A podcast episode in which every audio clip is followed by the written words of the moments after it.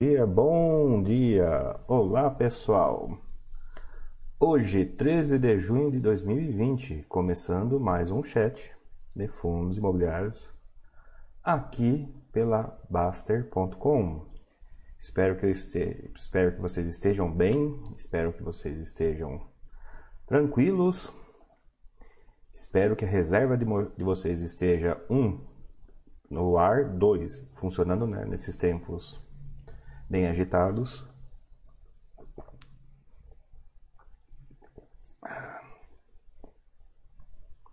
Espero que vocês tenham conseguido investir né, nesses tempos turbulentos com a reserva de emergência em dia, por óbvio, né? Se está usando paciência, se não está usando, investe, né? Super avitário sempre.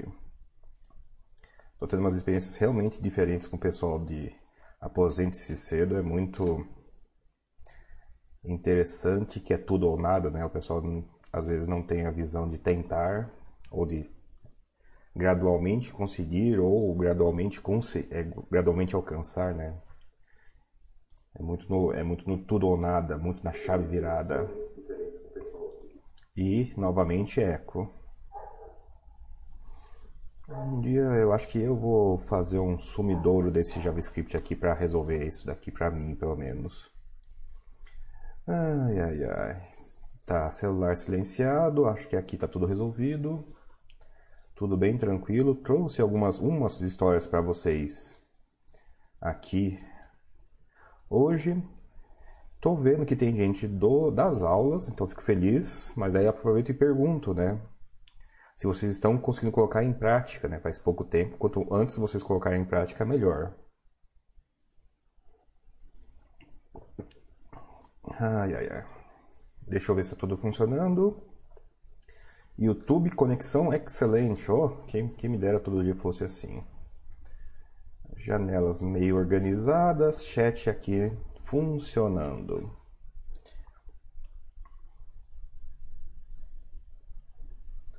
Nossa, teve alguém que conseguiu mandar mensagem antes de mim. Bom, mestre Ancião, bom dia a todos. Bom dia, mestre Ancião. É, Dimas, bom dia, bom dia. PTMR91, bom dia. Edson, bom dia. Confuso, bom dia. Demenez, bom dia. Eduardo, bom dia. Rayan, bom dia. Saviodonto, bom dia.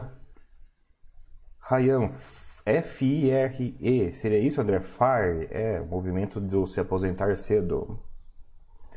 E daí, né, coisa engraçada, né, eu posso fazer essa piada, né, eu já era fire antes disso ser cool, né, já era fogo antes disso ser frio, porque eu fiz isso sem saber, né, depois agora que está um movimento mais organizado. Oti, bom dia, bom dia a todos de novo do mestre. Edson K, preciso assistir módulo 2 de novo, tem como? Edson K, manda mensagem lá pro pessoal, eu, eu acho que se é ao vivo, só tem é, ao vivo mesmo porque pessoal está substituindo as aulas ao vivo, né? Então tem os mesmos efeitos que a aula ao vivo. Mas pergunta lá, vai que tá lá. Uh, Nico BR, bom dia. Ed Brock, bom dia, bom dia. Bora lá, pessoal, começar o almoço, né? Pra gente conseguir almoçar hoje no horário. Na verdade, nem sei como tá meu cenário hoje. Hoje eu organizei o cenário, né? Não tá aquela muvuca de ontem, né? O cabelo tá em ordem, olha que coisa bonitinha, né? Cenário parece que eu tenho uma vida organizada. Ah, ali meu almoço ali, ó. Meu almoço já veio hoje, ó. Já preparei meu almoço. Então, estou adiantado, pelo menos nessa questão, né? Então, sim, hoje está tudo funcionando aqui. Ai, ai. Junho, pessoal, junho. Eu trouxe alguns casos aqui para começar a história. E eu queria que vocês Queria que vocês. Ué?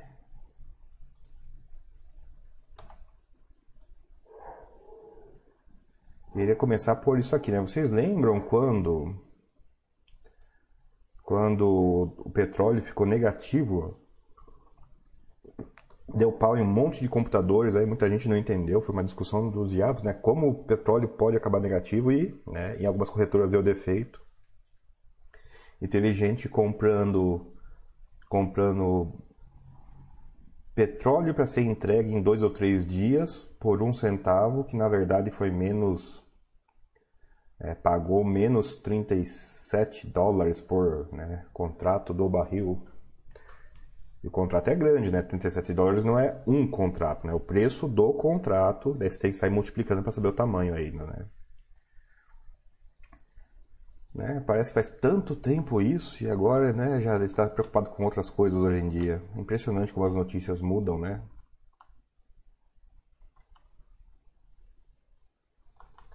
Nossa, temos perguntas complexas hoje.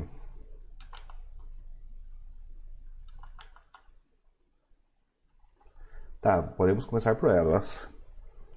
Mas tem coisas, se, se der acalmada, daí eu vou para as coisas que eu reservei. Não tá muito, não tá assim muito relevante a semana, mas teve umas coisinhas diferentes que eu quero comentar com vocês. Mas já temos perguntas super complexas aqui, bora nelas. Valois, bom dia André. Vi a entrevista do Arthur ontem e parece que os FIIs poderão operar vendido. O que você acha disso? Valois, está caminhando para isso. A bolsa já fez um roadmap, né, já fez um planejamento do que ela pretende produzir né, nos próximos anos. E calhou que tem coisa de FII nesse roadmap. E as coisas mais relevantes que tem nesse roadmap são duas, embora tenham, sejam na verdade três. Primeira coisa relevante: FII pode operar vendido. Hoje não pode fazer isso, hoje nem BTC dá para fazer disso direito. Eu já tentei fazer. Foi engraçado quando eu tentei fazer BTC de um fundo imobiliário, fui para outra coisa, eu queria fazer um BTC para votar, não era para azucrinar o mercado. Calma, pessoal, calma. Queria fazer um BTC para votar. E foi muito engraçado, porque eu negociei o BTC na corretora, a corretora registrou o BTC, belezinha, desliguei o telefone, o telefone toca. Né? Foi meio rápido. Oi, a bolsa mandou cancelar. Poxa, mas nem deixou brincar com BTC de fundo imobiliário, né? Essa foi a minha experiência com, com BTC, não é Bitcoin, tá, pessoal? BTC é o sistema de aluguel da bolsa, antes de que vocês perguntem. Né, eu brinco, pessoal, né, eu quase consegui, eu estava em Brasília, eu quase consegui ouvir a bolsa gritando com a corretora para desfazer lá de Brasília. De tão, não façam isso, né, que foi o negócio. Ai. Então vai poder alugar, então primeira coisa, vai poder alugar fundo imobiliário que vai permitir vender, operar vendido. Segunda coisa é opções, pessoal. Não só vai poder operar vendido fundo imobiliário, como vai ter opções de fundo imobiliário. E esse estou particularmente ansioso. A terceira coisa que não está exatamente no radar porque não está publicada, mas está acontecendo assim por debaixo dos panos e foi comentado nessa entrevista, é a reforma do IFIX. O IFIX tem umas características um, um pouco anômalas, porque quando ele foi criado, se ele fosse criado como um fundo normal, ele teria 7, 8, 12 ativos. Então eles colocaram um índice, um, índice, um dos, o, o número que corta, o que entra, o que sai do, do IFIX aceita muita coisa, né? Tem fundo imobiliário com 100 cotistas no IFIX, que negociou, é, que até negociou com frequência, mas ele tem 50 cotistas. Como você vai pôr um, um fundo que tem 50 cotistas no índice, né? Tem essas complicações. Então o IFIX vai ser reformado, ele vai perder um monte de cacarecos aí que tem no meio do caminho e vai se tornar um índice que daí vai permitir, em teoria, um ETF barato e daí a gente vai ter ETF de fundo imobiliário. Embora ETF tenha o problema de ser retorno total ou não, né? os ETFs costumam ser de retorno total. Vamos ver se vai sair um, um IFIX novo ou vários IFIX novos, né? não exatamente setoriais, mas um que permita ETF. Então, essa é a explicação longa. Agora vou tentar responder a questão. O que você pensa disso? Cara, quantas vezes eu já não. Esses últimos ano e meio que eu quis poder estar vendido em fundo imobiliário e não, pessoal, não é porque eu quero, acho que o fundo imobiliário está caro. Não, para pseudo-arbitragem mesmo. Né? Tem pseudo-arbitragem para cima, que a gente faz. Agora tem pseudo-arbitragem para baixo, que é impossível de fazer. Daí essas pseudo-arbitragem que eu quero, quando o FII puder ficar vendido, eu vou ficar vendido. FII vai estar em índice, pessoal. Imagina, pessoal, o FII vai gerar margem. Olha, olha, olha, olha que coisa interessante, olha que feito interessante. Ah, eu não quero fazer nada disso, André. Ok, mas os FIIs que você tem na sua carteira vão poder virar margem. Vocês vão poder fazer operações estruturadas com FII. Amém. Nossa, como. Quantos anos esperando, esperando por isso? Você tem uma carteira de FII para renda que você consegue usar para gerar margem para carteiras estruturadas. Esse é o lado bom da história. Tem o lado ruim da história. É, o pessoal falou na entrevista lá, e o Arthur também, em termos de pode alavancar o fundo. Aí eu discordo do Arthur. Qualquer posição vendida é alavancada. Qualquer posição. Uma cota vendida em um bilhão é uma posição alavancada. Lá aumenta instantaneamente a alavancagem do fundo. Por quê? Vocês lembram de Hotel Max Invest a 400? Vocês lembram de Bessia a 300? Né? Vocês lembram de aquele de crédito do Inter, BCIR, que no primeiro dia saiu de 100 para 200? Vocês lembram de Square Faria Lima que saiu de 3 para 5, 6? Tem essas coisas, pessoal, que é um prejuízo enorme se você tiver vendido. Né? Uma posição de 5% que triplica, e às vezes fundo imobiliário triplica, errado, e ainda assim triplica, vira 15%, fica 10% negativo de você. Uma posição de 5 comer 10% do seu PL é um sinal de que você estava alavancado, mesmo que seja 5%, não é? Operar alavancado, pessoal, fundamentalista é muito perigoso. E eu torço para que os fundos imobiliários não façam isso.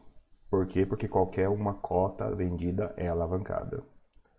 Agora, tem pseudo-arbitragem aí, pessoal. E pseudo-arbitragem é super divertido de fazer. Né? Pseudo, não acontece, não necessariamente dá certo. Não é uma arbitragem de verdade. Tem riscos numa pseudo-arbitragem, mas é muito divertido de fazer. O que você pensa disso? Estou ansioso por isso. Vai tornar o mercado do fundo imobiliário diferente, vai aproximá-lo de ações. Não me surpreenderia que o beta de fundo imobiliário aumentasse, mas não se igualasse de ação. Porque uma coisa que diminui beta de fundo imobiliário, por incrível que pareça, é o dividendo mensal. Nossa, mas dividendo mensal diminui beta? Sim, dividendo mensal diminui beta. Por quê? Porque se o pessoal foca, e normal focar no, num aspecto a mais, esse aspecto a mais tem, tem diferenças. Valores, foi uma longa volta, espero que tenha sido esclarecedora e não confusadora, mas manda aí se tiver dúvidas dessa história toda.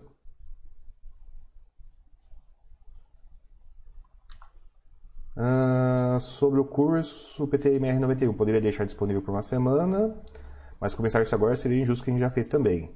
É um problema de, de coisa que é decidido de uma vez, né? Mudar sempre é problemático. Sempre. Mas está uma boa discussão, pessoal. Quem, quem fez, quem não fez, já abre essa discussão lá com o suporte do site, porque é uma discussão interessante. Eduardo, o Selegato, e parabéns pela entrevista, obrigado, disse que a cabeça do Irida é voltada para crédito. Gestores de FII costumam ter a mesma visão e enxergam o CRI mais como um ativo de lastro imobiliário. Com variações, Eduardo. Com variações. De certa forma, a FOF tem que pensar em termos de FOF, né? Onde tem yield maior, onde tem algum ganho de capital escondido. Tem gente que opera CRI por CRI, né? Ah, vou comprar CRI, por quê? Porque ele está 200 BPS, 200 pontos por, mil, por 10 mil acima do, da taxa da ITNB. Tem os dois jeitos, Eduardo, tem os dois jeitos a cabeça de crédito tem efeitos, né? Você começa a olhar para o seu risco-retorno final e não pela estrutura, né? Ah, é preferível ter esse CRI, é, prefer... é preferível ter uma carteira de CRIs com uma característica X ou não. Você ignora que o individual ou o agrupado sejam diferentes, você olha em termos de risco-retorno final. É bem interessante essa cabeça assim. E não, pode funcionar também em outro, né? Cabeça de previdência, né? Ah, eu preciso cumprir uma metatorial sem, sem, sem explodir meu fundo. Vai com a cabeça de, de retorno final, claro. Olha o risco, mas é o risco que vem depois. É, tem de tudo aí, tá? Tem casa de CRI que pega emissões próprias, então ele basicamente só olha a emissão própria, não olha o mercado. Tem gente que olha o mercado. Tem gente que estrutura a operação. Quem estrutura a operação, por óbvio, já tem uma cabeça um pouquinho diferente, né? Eu analisei a estrutura antes de virar CRI, né? Nem CRI era. Olha, olha que dificuldade de responder essa pergunta. Bom dia do Ale, bom dia do Arri. Ed Brock, quais os pontos sugere analisar no gestor para dizermos se é bom ou ruim? Aquele gestor que takeover caso o mercado pode ser considerado mau gestor ou não. Qual? Primeira parte, 12 meses de relatório para trás. Mas na verdade eu acho que seria até dois anos, 24 meses de relatório para trás. Ed Brock, gestor bom é aquele que você está alinhado com ele. Tá? Você não modifica o gestor, o gestor não modifica você. Então, não é. Eu gosto desses, vai neles. Eu desgosto desse, desvai nele. Né? O português maravilhoso de hoje, recheado a Red Bull sem café da manhã.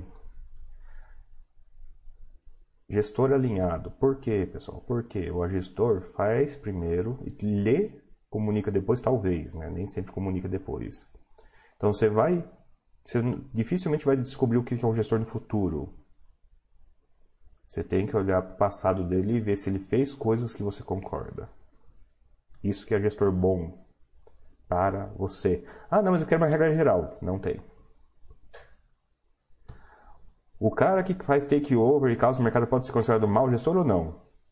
Como eu digo para vocês e repito, muita pouca gente que é cliente do Xará lá reclama dele. Pelo contrário, né? É cliente do cara que causa. Vocês estão tentando descobrir, como sempre, uma regra de bom e mal e não é por aí, pessoal.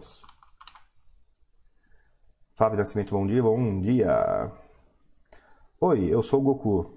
Como que é a voz mesmo do do VA, não é VA, né? Dublador no Brasil. Oi. Bom dia, André. Sou iniciante em investimentos, inclusive FIIs, e não consigo entender a vantagem se existe em comprar cotas e FIIs quando há emissão. Qual seria essa vantagem? Não tem muita vantagem. É... Oi, eu sou Goku. Mas tem o seguinte: pensa o seguinte. Eu vou, tenho que montar um gráfico disso porque eu sei que é difícil visualizar, mas pensa o seguinte: tem um fundo que está vindo aqui pela linha dele, tem a cota única. Ele faz emissão, nesse momento a cota explita. Por quê? Tem a cota única que continua seguindo a vida, né? Vem por aqui. E tem o recibo, tem, desculpe, tem o direito que vem, o direito vem, ó, é um caminho alternativo. Esse direito não tem rendimento igual. Você põe o dinheiro lá, ele vira um recibo que pode não ter o rendimento igual. Daí depois que ele termina a emissão, esse direito e recibo ele junta na linha do tempo e vira uma cota só. Ou seja, o fundo começa com uma cota só e simples e única e termina com uma cota só e simples e única. Só no meio do caminho que tem esse bolo que separa as duas. E isso dá uma visão interessante. Espera um pouquinho, mas se aqui no meio do caminho está separado, né, tem dois caminhos diferentes, e lá na frente eles se juntam, então você pode ter a chance, por exemplo, de falar o seguinte: nossa, eu tenho, eu posso comprar cotas desse fundo, eu quero, não, não é, eu quero ter mais cotas desse fundo. E por acaso ele está em emissão, por acaso.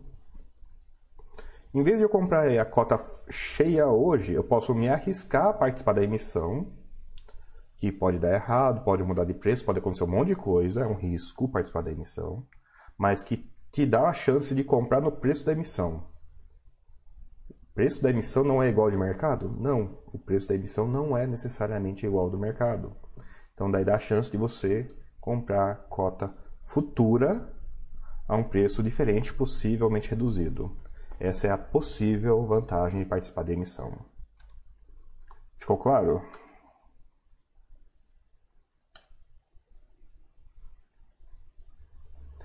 Laza, Laza Apso. Bom dia, André. Vejo que algumas gestoras têm fundos diferentes, tipo Credit Suisse. Existe algum problema de você querer mais de um fundo dela se você achar a gestão boa? Não existe problema nenhum, Laça. De novo, ó, acabei de responder isso, né? Vá no gestor que está alinhado a você. Ah, eu tenho que achar um gestor por tipo de fundo? Não. Gostou do gestor? Vai no gestor, pessoal. Tem que dormir de noite, né? O teste do travesseiro. Xenon, bom dia, bom dia. A Xenon, se puder, consegue nos esclarecer como você recolhe o imposto de renda sobre venda de direitos 20% sobre o montante total vendido? Sim, Xenon, é assim que eu faço. Está no livro, inclusive, mas, enfim. O direito é 20, na minha opinião, 20% sobre o custo de aquisição. O custo de aquisição é zero, é 20% sobre tudo. Né? Já para adiantar, tem três vertentes aí sobre como é a tributação de recibo. Aqui eu, na verdade, vou até mudar a explicação, né? Quem é você na fila né, do imposto de renda? Você é a pessoa que, se for chamado, não quer dor de cabeça nenhuma. Você é a pessoa que, se for chamado, quer argumentar, sabe argumentar com o cara que está te atendendo sobre esse caso. E você sabe, sabe apelar para mais de seis leis e regulações em paralelo, sim ou não? Porque se você não quer ter problema nenhum, você escolhe uma alternativa. Se você quer tentar argumentar em cima da regra geral, você escolhe a segunda. Se você quiser tentar apelar para a isenção, você tem que saber seis leis e várias regulações aí para, se for chamado, nem sabe se vai ser chamado, conseguir vencer o, o, o atendente da Receita no próprio jogo dele. Beleza? Porque é o seguinte, pessoal, a contadora da bolsa atende os clientes dela. E os clientes dela que tem problema, é ela que vai, não é vocês que vão. Então vocês podem adotar uma ou outra filosofia à vontade. A diferença é que quem não for cliente, se for chamado, vai ter que ir sozinho lá na receita. Ok? Mas sim, eu adoto a teoria dos 20% sobretudo porque é 20% a tributação. Assumo que a tributação é 20% e sobretudo porque o custo de aquisição é zerado. Lança dentro da ficha de fundo imobiliário como se fundo imobiliário fosse e eu vou concordar, não é fundo imobiliário.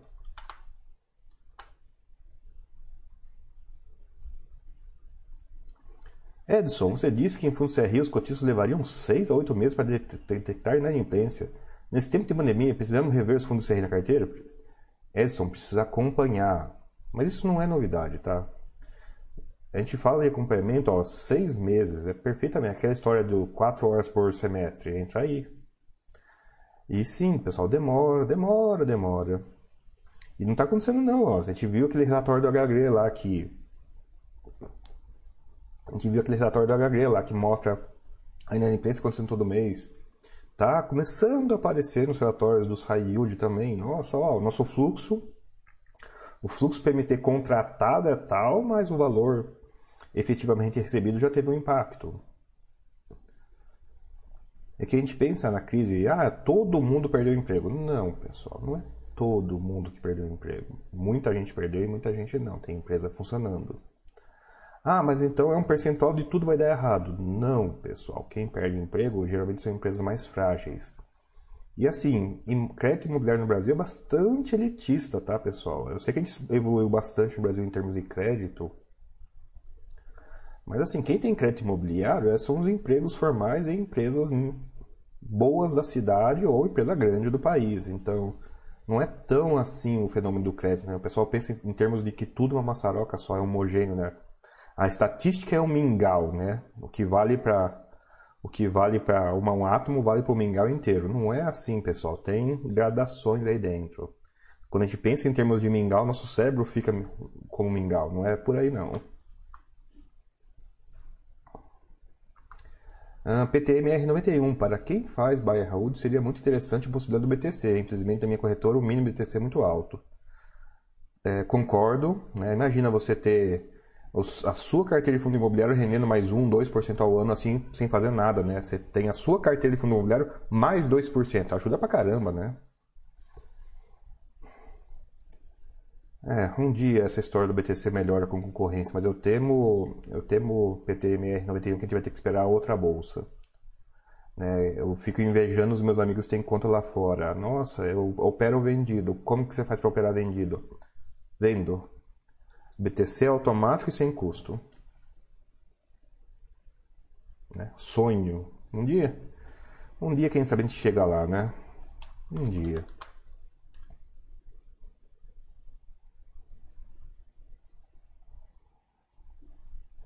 A Lê comenta: Fiquei pensando sobre o que você disse ontem sobre fundos de saída e a qualidade dos imóveis de fundo de shopping. E nunca tinha parado para reparar que eles existem bastante shoppings mais ou menos nesse FIIs. Então, pessoal, comparem com o que está encarteirado.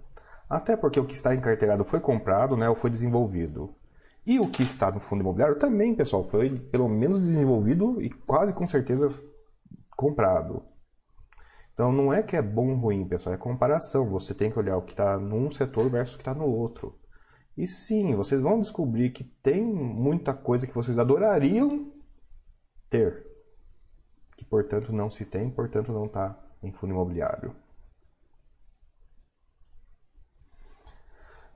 Se você ficar pensando muito em termos de fundo de saída, você vai se, mal, se machucar, pessoal. Essa é uma informação que vocês têm que tentar pensar em termos objetivos. Sim, fundo imobiliário compra o que ele consegue comprar.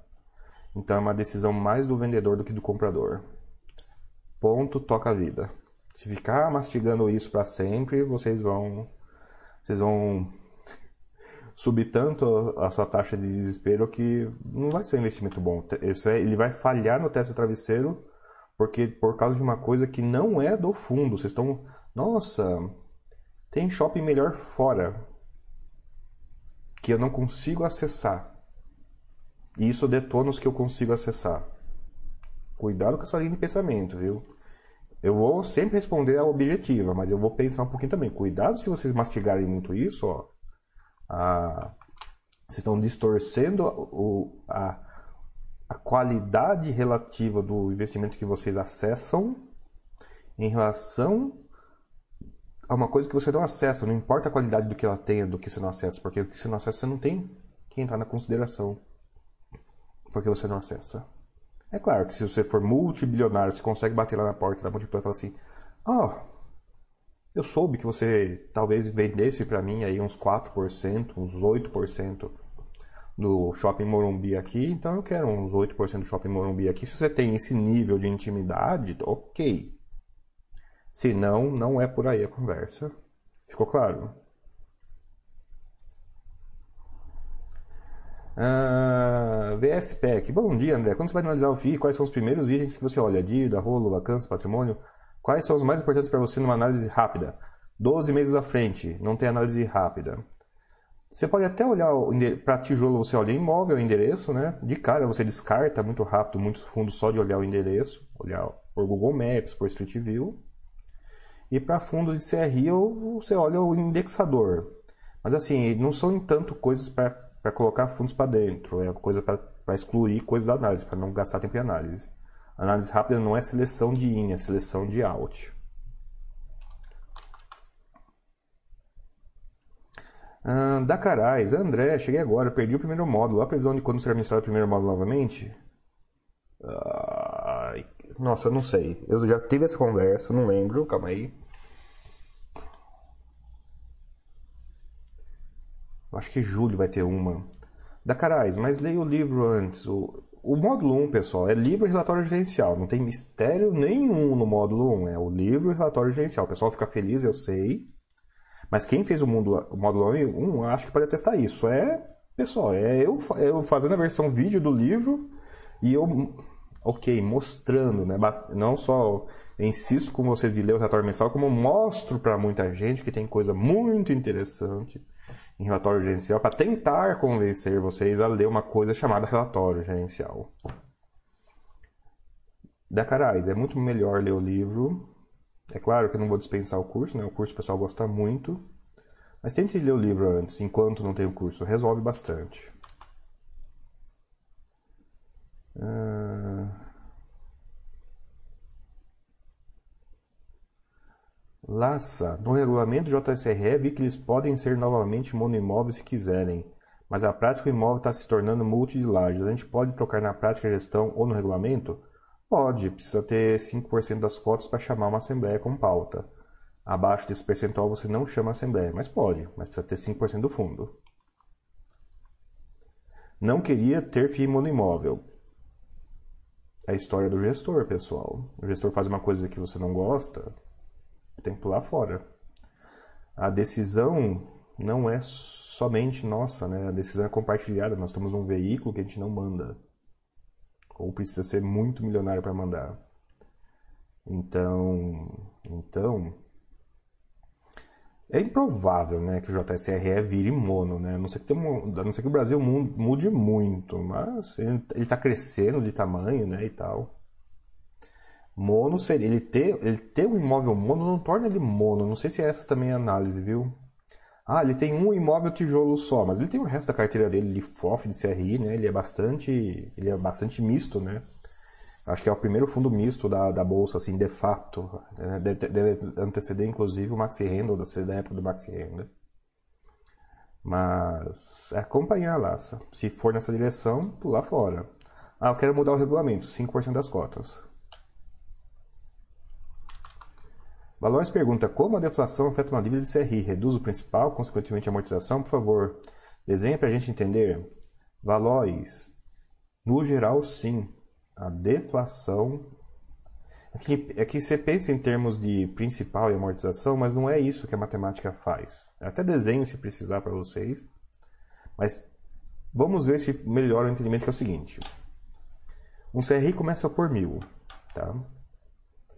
Ele tem primeiro a correção monetária, que modifica a base de cálculo, né, o patamar de cálculo. Depois que você modifica o patamar de cálculo, que você calcula os juros. Que a correção monetária é isso. Ela corrige o principal e depois você calcula os juros em cima. Ah, mas então tem um principal? Não.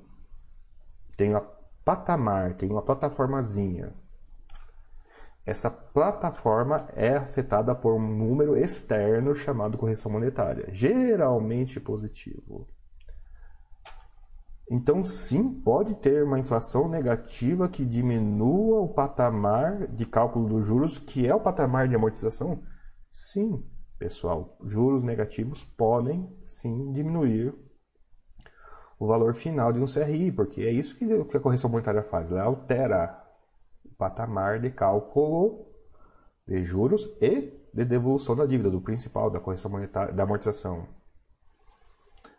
Isso dito, já está começando a ficar bastante comum, que era bastante raro e hoje é mais comum, CRIs que só pegam a parte positiva do, da inflação. Alguns relatórios até separam um do outro. Então, na verdade, essa questão até complica. Tem CRIs que pegam só a parte positiva do, da inflação. Então tem CRIs que são imunes a essa história toda. Olha que engraçado, olha como o pessoal pensa mais longe.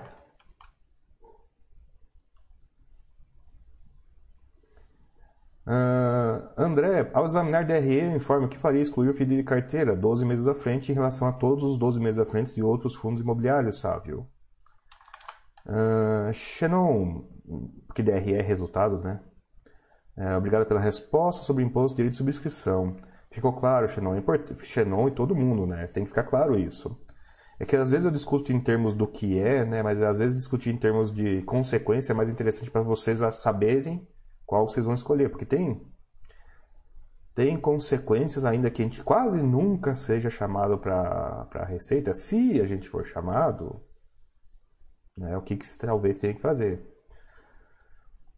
É engraçado barra triste isso, né? Porque o pessoal já me contatava sobre esse tipo de problema, então eu vi o desespero que é, pessoal, quando chega a cartinha da receita. Não, às vezes o caso é muito simples, teve um ou outro complicado, mas os casos são muito simples. No geral, o pessoal se embananou na hora de preencher a declaração e recebeu a cartinha, né? Ou não fez a declaração e recebeu a cartinha.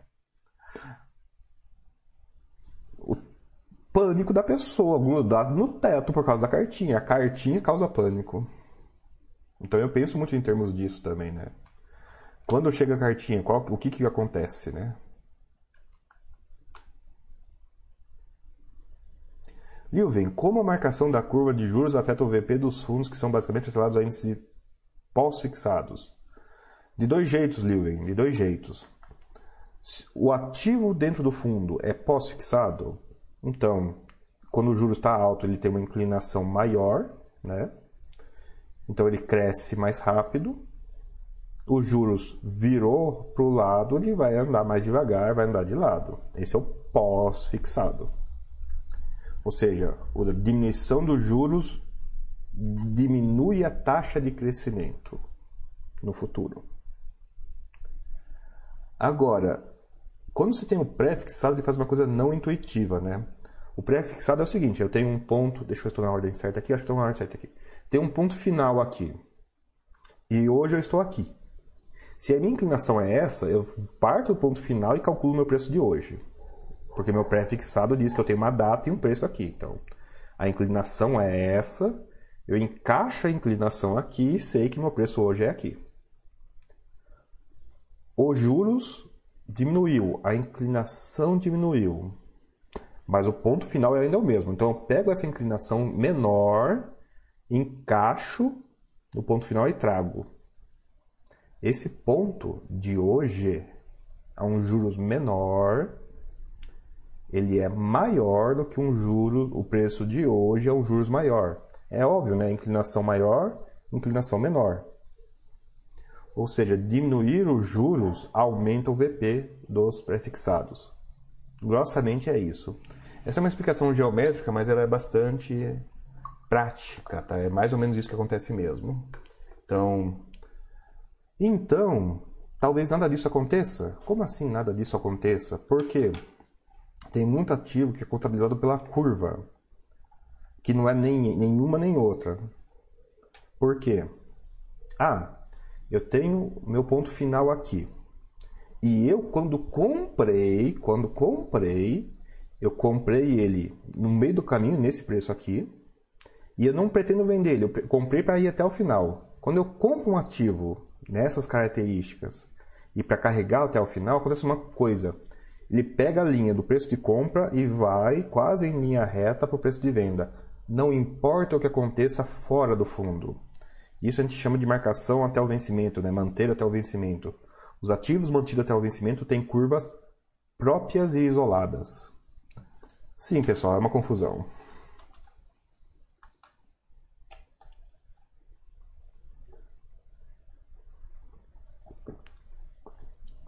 Carlinhos, bom dia, André. Qual o livro que você mencionou agora há pouco, referente ao primeiro módulo do curso? Eu tenho um livro na área, cara, é meu livro. Introdução aos fundos de investimento imobiliários. Tem digital na Amazon e tem impresso pelo Clube de Autores. É o, é o primeiro livro, é o único livro, né?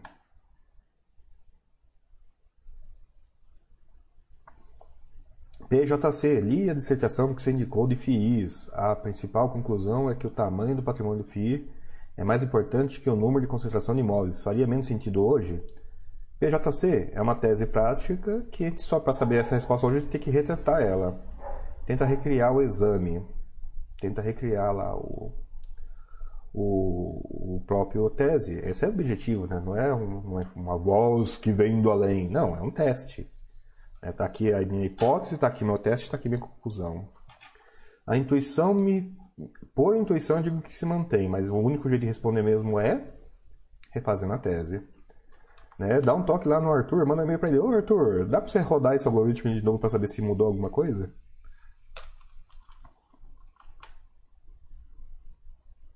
É isso mesmo, PTMR1 é o primeiro livro. E agradecido pelo elogio. Nossa, o pessoal tá animado hoje. Vamos ver se a gente consegue matar hoje uma hora, né, pessoal? Todo mundo, como é que tá a preparação do almoço aí? Qual que é o mini de hoje, né? Uh, Eduardo, lendo os relatórios PCRI, senti dificuldade em saber o impacto do, do diferimento de juros na receita e expectativa nos próximos meses. Os FIIs detalham bem esse ponto ou é uma impressão minha? FIIs têm medo de fazer futurologia porque qualquer futurologia que falha, eles vão ser levam a pecha de errar a conta. E adivinhem, só tem um jeito de errar futurologia, fazê-la. Então o pessoal evita fazer futurologia.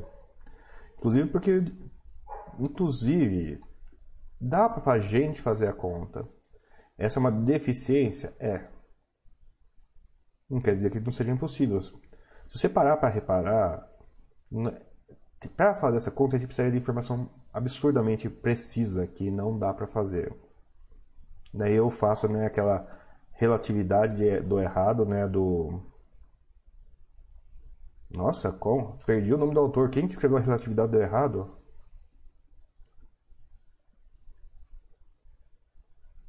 Eu vou lembrar. Calma aí. Desculpe interromper. Então daí você tem a, a decisão interessante, né? Você não tem a informação calculada de uma fonte né, mais crível e você pode calcular a informação próxima. Entre não ter e ter informação próxima, eu vou em ter a informação próxima. Até porque, pessoal, até porque Fundo de papel eu separo né, na taxonomia, porque fundo de papel tem essa história do rendimento ser meio flutuante. Você não, se você olhar para trás para decidir para um fundo de papel, a chance de você comprar pé trocado é muito alto, né? Você achar que é uma coisa e a outra. É muito, muito alto isso no fundo de papel. E eu estou dizendo aí, não só os fundos CRI, não. FOF acontece a mesma coisa, tá? Só que por outra natureza. Então, não, não tem essa informação mesmo no geral, Eduardo. Eu acho que é geral, quase nenhum fundo CRI faz futurologia. Se vocês lembrarem de algum aí, comentem, né, pra gente olhar como que é a futurologia dele.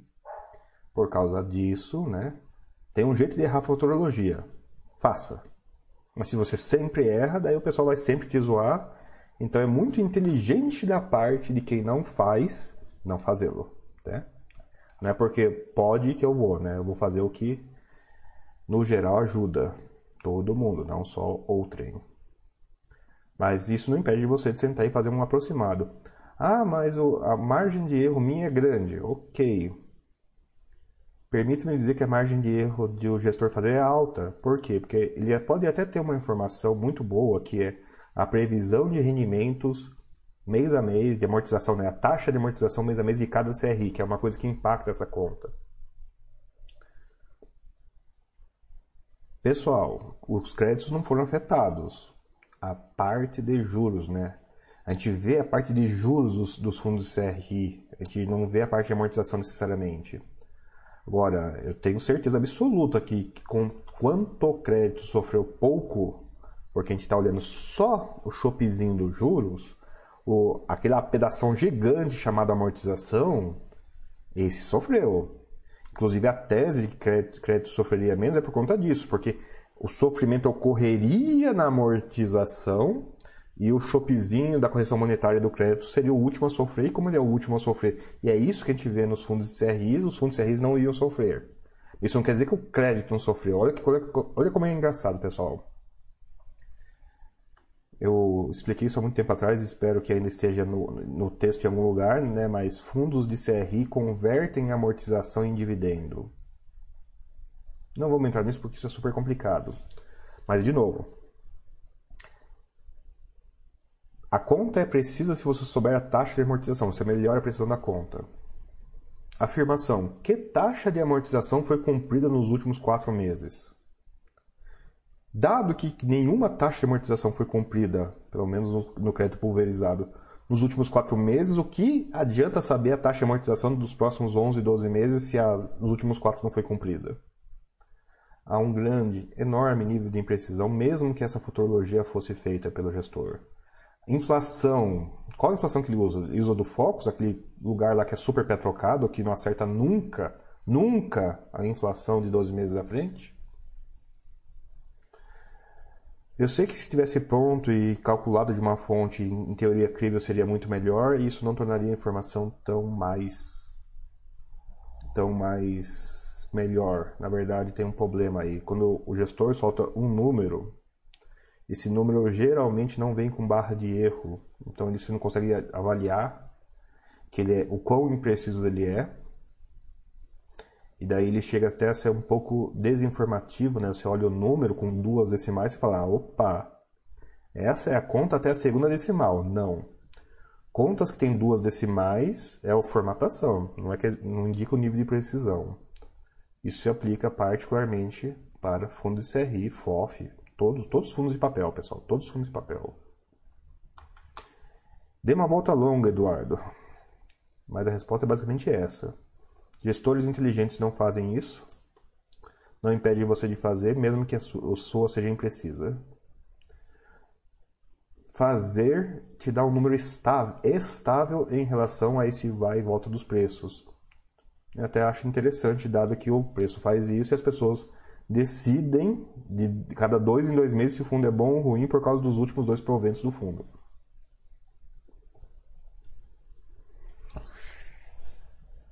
né? Ok. Ah, se fosse fácil assim. Não, é PTMR1 e o segundo livro, super enrolado. Eu vou talvez, eu tô, eu tô escrevendo, ó, por exemplo, eu tô escrevendo uma tese para participar no da audiência pública de multibolsas. Já está com mais de 40 páginas já, né? Já, o livro ficou parado esses quase dois meses só por conta disso.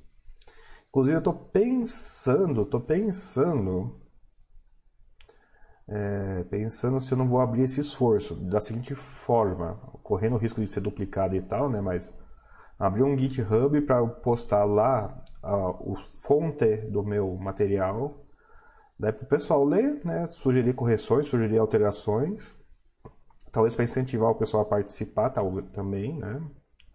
Mas é, eu quero mostrar para vocês que, é que eu faço o livro é uma, é, é uma coisa importante, mas não é uma coisa que eu faça tão continuamente, né? Inclusive, os próximos, né, essa consulta pública vai ter mais 20, tem mais 17 dias, né, são 15 dias que eu vou ter que me dedicar a isso, porque o prazo dele acaba e eu vou ter que correr com isso. Tem tanta coisa que eu quero falar no Brasil sobre mútuo e bolsa e mandar lá pro, pro pessoal. Vai ser uma verborragia técnica que talvez eles não estejam interessados, mas assim como vocês, aqui para vocês eu gosto de explicar o soft e o hard, né? o simples e o detalhado, as consequências, eu quero falar, aproveitar esse momento que veio me estar tá ouvindo, está em audiência pública formal, para falar. Só que daí o processo é texto, né? E texto tem que escrever. E eu quero falar um monte, então eu tenho que escrever um monte. Esse livro eu já reescrevi ele muitas vezes, ele não está tomando forma. Toda vez que eu reviso, ele muda muito. Isso é sinal de que o livro não tem uma atemporalidade e isso é ruim. Tem uma outra piada, né, que só quem escreveu o livro sabe, que você não termina o livro, né, você desiste de mexer nele. Eu ainda não desisti de mexer nele, basicamente. Menu de hoje é o resto de ontem, né? Comida francesa hoje, resto d'ontem, né? Comida tailandesa, já tive. Tem umas outras piadas, mas não vou lembrar agora. Denise Isaac Asimov, eu acho que é Isaac Asimov. Como que é o nome? Como que é o nome mesmo? Relativ... Não é relatividade do erro, né? Mas acho que é perto disso. Isaac Asimov. E se for, né? Minha carteirinha de nerd é quase revogada. Como que eu vou esquecer Isaac Asimov? Wrong. Relativity, relativity of Wrong, de cara. Ó, tem artigo na Wikipedia, hein?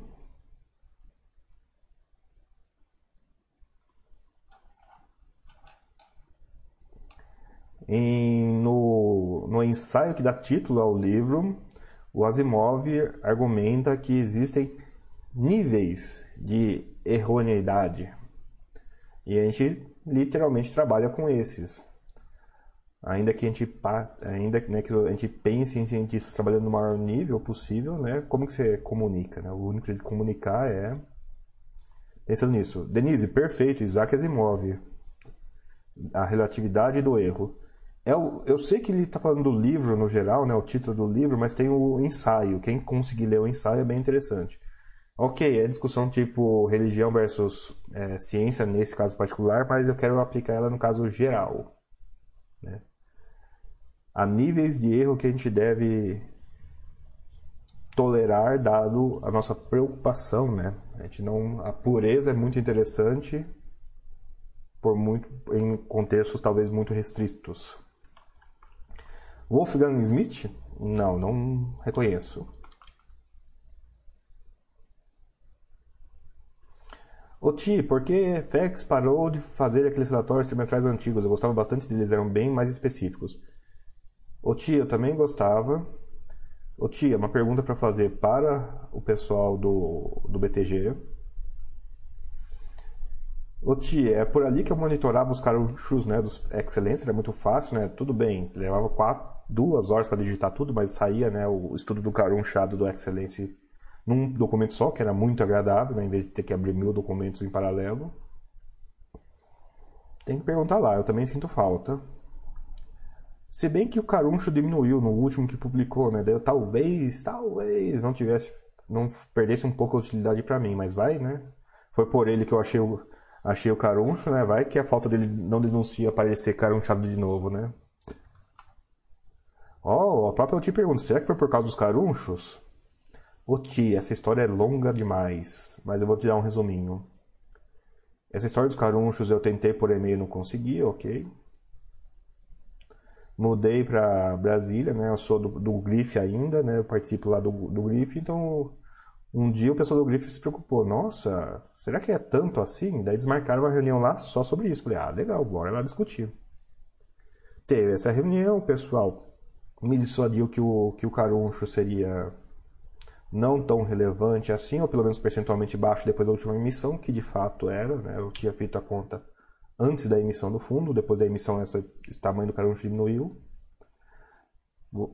Aconteceu, assim, meses depois, de quase todas os CRIs do Excelência ter uma briga, uma assembleia meio briga do administrador como dono dos CRIs e da securitizadora como controller do preço e dos recebíveis, né, oficializando os problemas de recebíveis desses CRIs. Então isso aí foi, daí eu sei que agora está na cabeça, não está só na cabeça de uma pessoa, de investidor, não. Foi colocada a minhoca na cabeça do gestor, teve o efeito prático de bater administrador com securitizadora, então isso está no radar, está sendo tratado pelo menos. Mas grosseiramente as emissões diminuíram o problema enormemente. Um ou outro CRI acharam lá um crédito lá que ajudou também. Mas é caruncho, não é, de novo, também não é tudo ou nada, né? Percentual. Qual o percentual que está carunchado? Nem, ah, tá carunchado, não vai receber nada? Não. Às vezes o cara é executado, perde o imóvel e ao perder o imóvel, o caruncho diminui. É uma situação horrível. Alguém perdeu uma casa no final do financiamento, mas isso diminui o caruncho do, do CRI. É, não, é uma, não é uma espiral para zero. É provavelmente, mas não acontece isso também. Às vezes o, o, o CRI lá está com.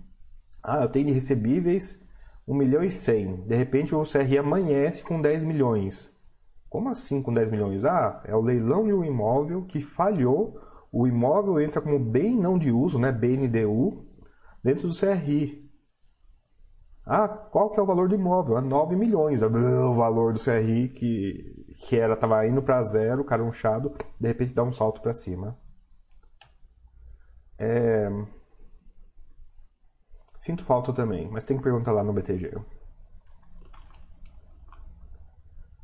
Ah, Pastorelli, André, MXRF anunciou mais 500 mil de emissão esses dias. Você faz a... Você acredita que faz sentido essa captação nesse momento? Faz. Não para o fundo, tá, pessoal? Não estou analisando o fundo aqui agora, estou analisando o mercado.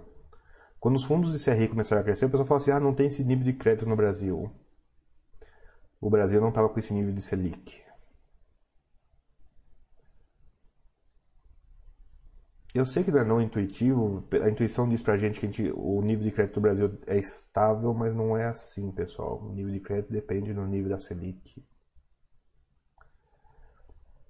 História maluca. Eu estava conversando com um cara de UELF lá de Brasília e ele recebeu uma demanda esquisita. Ah, eu, eu, eu, eu mexo com muito ruralista aqui. O ruralista reclama que banco dificulta empréstimo, venda casada, né? reclama de taxa alta, né? Agro reclamando de taxa alta, mas tudo bem. Daí eu falei para ele, aí, como resolve isso? Ah, a gente tem muita demanda. Daí eu falei para ele, calma, pessoal, calma. Demanda é número lindo de demanda que você tem, não adianta nada. Você tem demanda e não tem quem põe lá um centavo na operação com juros baixos, não vai rolar. Então, seu problema não é de demanda, seu problema é de oferta. Para você acessar mercado financeiro, de agro, você precisa fazer um FDIC, você precisa fazer uma CPR, precisa fazer um CRA, né? ou securitizador ou FDIC, grosseiramente. E um FDIC contínuo, talvez, né? E, e, e é isso, né? Você olha a demanda, a demanda é infinita. Tá? A demanda é infinita. Então, em termos de, de oferta de crédito, ah, vai faltar CRI. Teve momentos difíceis, teve um momento de compressão de taxa. Teve pessoal se estapeando, baixando taxa, não tenho dúvida disso. Mas isso era Selic de 9, Selic de 7. Nós estamos caminhando para uma Selic de 2 e pouquinho, pessoal. Sabe quando vem maremoto e o maremoto, antes de inundar, volta e você vê um pedaço de praia que você não sabe nem sabia que existia, né? O que tem embaixo d'água, né? Tem areia. E os juros baixando, pessoal, a esse nível. Faz sentido, pessoal. É o melhor momento do mundo. É o juros está baixando e tem gente querendo crédito. O que você faz? Você trava a taxa na alta. Porque se, se as taxas continuarem nesses níveis ou continuarem baixando, mas vamos supor que continue nesse nível, você trava antes as coisas melhorarem.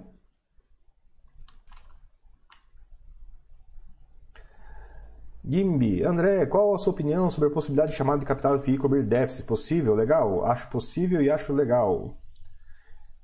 Gimbi, eu tenho. Eu quase vi acontecer esse ano, quase vi acontecer. Por 20 votos não aconteceu. 20 votos num fundo de 53 mil cotas, tá?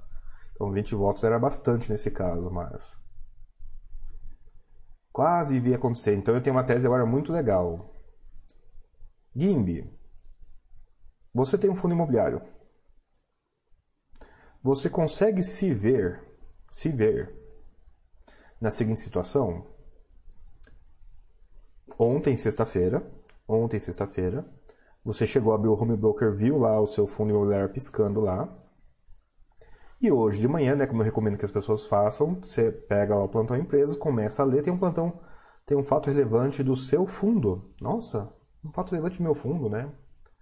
E o fato relevante é mais ou menos o seguinte: teve uma assembleia ontem e a gente resgatou o fundo em ativos. Ou seja, não existe mais fundo imobiliário. Não existe. A proteção da lei, artigo 13 da lei 8668, não existe mais. O fundo resgatou. Resgatou em ativos, mas não resgata em dinheiro? Nem sempre. Quando tem dinheiro, né, porque conseguiu vender, distribui dinheiro, negócio limpo.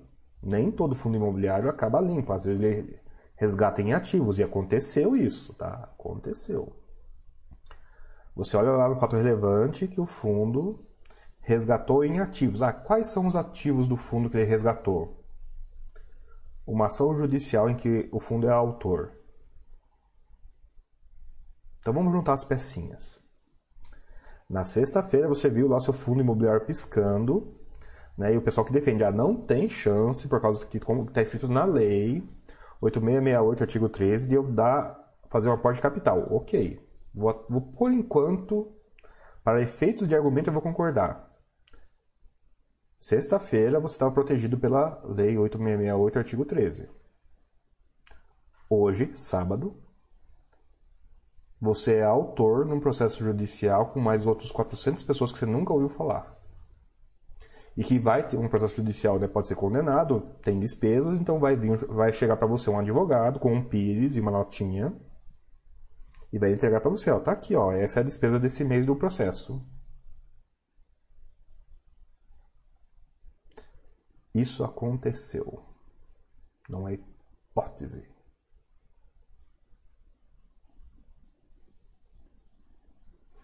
A proteção de fundo imobiliário existe enquanto fundo imobiliário. Tantos e tantos anos falando para o pessoal não mexer com fundo de prazo, eu nunca tinha pensado nisso, né? Mas fundo de prazo pode e aconteceu isso. Ah, André, eu sei qual caso está falando, não, não aconteceu bem isso. Não, esses 20 votos salvaram. Eles venderam o problema para o administrador e por isso isolou os cotistas. Eu nunca vi um administrador trabalhando tanto para evitar que cotista se fudesse, como ia se fuder de verde e amarelo nesse caso. Por 20 votos, tiveram que prolongar a assembleia até achar os votos que o pessoal prometeu mandar e não mandou, achar outro votante. Se não fosse, e foi um representante lá, foi um advogado lá representando cotistas, e eu de ouvinte, né? Se não tivesse ninguém, teria acontecido isso. Então, Gimbi, a possibilidade de chamada de capital em FII, eu acho que sim, mas eu sou voto minoritário. Nem considere-me nesse caso. Agora, eu vou. Agora posso defender perfeitamente isso. Em nenhum, eu comprei uma cota, em nenhuma situação eu vou ser chamado a aportar dinheiro porque eu comprei a cota. Não é bem assim. Ah, Edson, que? Ah, o preço tá caro ou tá barato? Não sei. Essa é fácil pra caramba, Edson K. Ah, é possível ter uma taxa de juros negativa no Brasil em decorrência da volta da inflação por causa da Selic baixa? Como é isso? Ô Valois, você tá dando. Você tá copiando esse texto de algum lugar exagerado, esses maiúsculos aí? Tá parecendo mesmo que é um Ctrl-C, Ctrl-V de outro lugar. É, você deve estar tá pensando em termos de repressão econômica. Porque, na verdade, não é juro, não é juro negativo, é juro real negativo. Né? Qual que é o retorno real em comparação com o retorno nominal? É perfeitamente possível, sim. É uma situação de repressão, na verdade. Né? É um, uma senhorinagem bem, bem, bem efetiva. Você pode ter inflação a 10 né, e juros a 5. Nessa situação você está negativo 5. Né, você está vendo o seu saldo da aplicação financeira subindo, mas o que você consegue ganhar, comprar com aquele dinheiro cai todo mês. Né? Você vai, você, o número em reais é alto, mas o número em latinhas de milho é menor todo mês. Latinhas de milho, quilo de frango, preço da gasolina, o que for. É possível, é o provável, é o tipo de juros negativo no Brasil mais provável. Depende de gastos do governo, pessoal. Não tem, não tem dúvida aí, né? Nessa discussão eterna de esquerda e direita, a esquerda costuma ser péssima economista. Né? Não vê o dinheiro como útil em si mesmo. Acredita que o saldo na conta é riqueza e não o movimento do dinheiro que é riqueza. Velhas confusões, né? Velhas confusões. Não importa quanto dinheiro você tem, importa se o dinheiro é útil, as funções do dinheiro. E para quem não assistiu ainda, ou para mesmo quem assistiu, vale a pena lembrar, né? Extra History, The History of Paper Money, né? Uma sequência de vídeos muito legal. Não tá, tá legendado em português já? Tá aí um esforço que valeria a pena a gente fazer depois, viu? YouTube Extra History Papar Money uh, Playlist. Playlist, né? Vamos direto fazer o Google trabalhar para mim. Pronto, tá aqui. How did humanity come to accept rectangular né? E a chamada do vídeo é muito legal, né? Vai que seja sem erro, né? Como a, como, como a humanidade chegou a aceitar pedaços retangulares de é, massa de árvores como algo que a gente devesse gastar 8 a 10 horas por dia trabalhando para conseguir, né? Como a gente chegou a essa conclusão, né? É muito legal essa, essa série aqui. Vou, quem não conhece, vou postar para vocês. E, e quem não viu, recomendo fortemente. Quem já viu, até bom, é bem interessante. Já vou até avisar para vocês, são os meus dois favoritos. Esse é a história do, do paper money, né, o dinheiro em papel, e o do movimento sanitário. O movimento sanitário eu acho lindo o, essa sequência de vídeos do Extra History. Movimento sanitário, está falando de privada e esgoto? Sim, estou falando de privada e esgoto. Num sentido muito interessante, eu até recomendo assistir os dois para tentar refletir isso. O, o, o, sistema de esgoto é perfeitamente visível para a gente quando falha, mas ele não falha tão frequentemente, né? Ele é uma coisa que a gente nem pensa. E é uma coisa que permite a humanidade ser do jeito que ela é. Ter um meio de troca, a.k.a. dinheiro, tem a mesma importância e talvez a mesma invisibilidade. Que triste, que triste.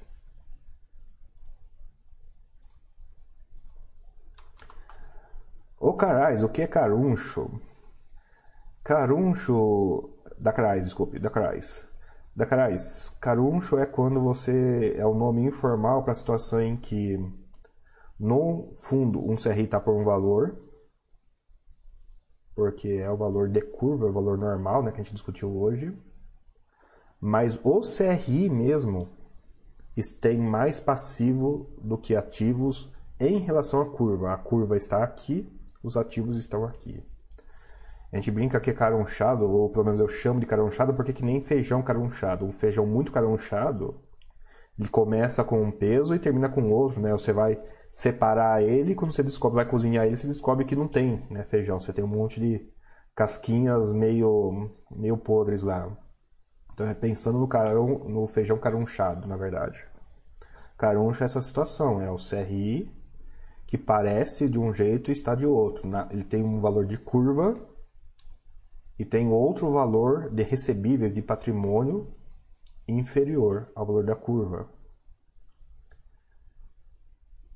a gente não pensa nesses termos, mas um CRI é um patrimônio separado, é um CNPJ praticamente. Não é, né? Ele é um patrimônio separado, mas um CRI, ele tem ativo, ele tem passivo ele tem patrimônio líquido. CRIs podem ter patrimônio líquido negativo. Tranquilamente, pessoal, é perfeitamente possível um CRI ter patrimônio líquido, porque todos têm, e por ter patrimônio líquido é perfeitamente possível que eles sejam patrimônio líquido negativo. Tem X de ativos, que é o que ele consegue receber, e tem X de passivo, Y de passivo. Valores que eu prometi pagar. Os valores que eu prometi pagar pode ser perfeitamente superior ao valor de ativos que eu tenho. Ah, por quê? Porque a casa pegou fogo, porque o loteamento que eu ia fazer deu pau, porque o imóvel, é, porque o imóvel que era a garantia sumiu, né? Fiz de feelings, mas tudo bem. Quem fez o curso eu, sabe do. Mas na verdade é fácil, né? Tem a demonstração financeira, né? E tem. Tem a opinião do auditor, né? Aquela parte que todo mundo pula. Um exercício para esse sábado de manhã, Dom C, pessoal, Reag Renda Imobiliária, publicou demonstração financeira essa, esses dias. Enquanto está caminhando aqui para finalizar aqui o curso, o curso, finalizando aqui para finalizar o, dia, o chat de hoje, aproveita e peço para quem tiver com disponibilidade, sentado no computador, consiga né, fazer duas coisas. É, ache essa demonstração financeira, dê uma lida na opinião do auditor e podem colar aqui as partes que vocês acharem mais interessantes. Eu vou até dizer para vocês que tem chega a ser mais interessante a parte do que ele descreve os ativos do fundo. Foi bastante divertido, mas só a opinião do auditor eu acho que já é bastante reveladora sobre né, coisas que a gente pensa em termos de que fundo é, né, a situação idealizada que tudo funciona muito bem. Nesse contexto do caruncho, né? Estou estendendo o assunto do caruncho, né? E quando outras formas de caruncho, a caruncho da encerrei não, tem outras formas de caruncho e elas são mais fáceis de ler, mais, mais imediatas de ler, né? Já está pronta a leitura, na opinião do auditor que tem na demonstração financeira anual.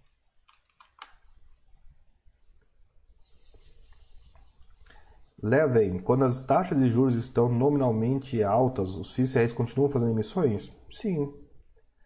É, é, triste que quando dá um pico, quando a taxa de juros sobe muito, isso significa que o Selic está subindo e o mercado está caindo. Dificulta a emissão porque o mercado está em queda. Então isso dificulta de qualquer jeito a emissão. Mas supondo que a taxa está alta, num patamar alto, isso não impede o fundo imobiliário de emitir. Às vezes, inclusive, diminui a emissão porque, ok, falta crédito. Né? Do mesmo jeito que juros para baixo aumenta a disponibilidade de crédito, juros para cima dificulta. Então, às vezes, talvez não não vai ter tanto não vai ter tanta emissão grande, mas o pessoal consegue fazer uma emissões pequenininhas pelo menos, mas dificulta, tá? O surto impede porque o preço impede. Um juros contínuo alto diminui a oferta. Né? Imagina a maré, eu dei o um exemplo, a maré recedeu, tem muitos negócios disponíveis, tem muita areia exposta. Dá uma super maré que encosta a água quase na pedra lá da, da, da praia, tem menos negócios. Menos negócios geram menos créditos e assim por diante.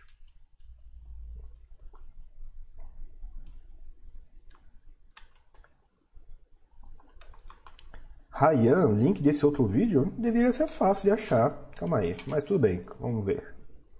Extra History Sanitar... Sanitarização. Pode dar esse autocompletar, tudo bem.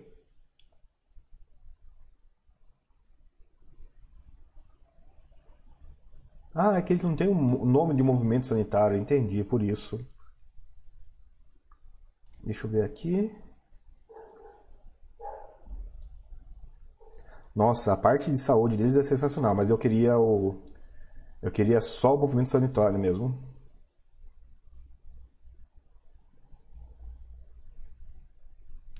Eu acho que chama-se a bomba da, da rua principal, né? The Broad, Broad Street Pump. Então, Broad Street Pump Play List.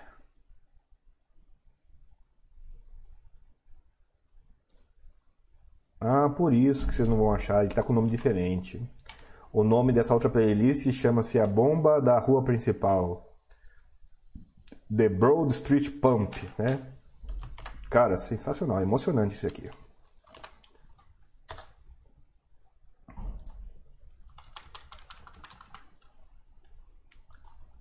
Ed Brock, uma, carre... uma carteira somente de tijolo pode ser tão eficiente quanto uma mista para o acúmulo de patrimônio?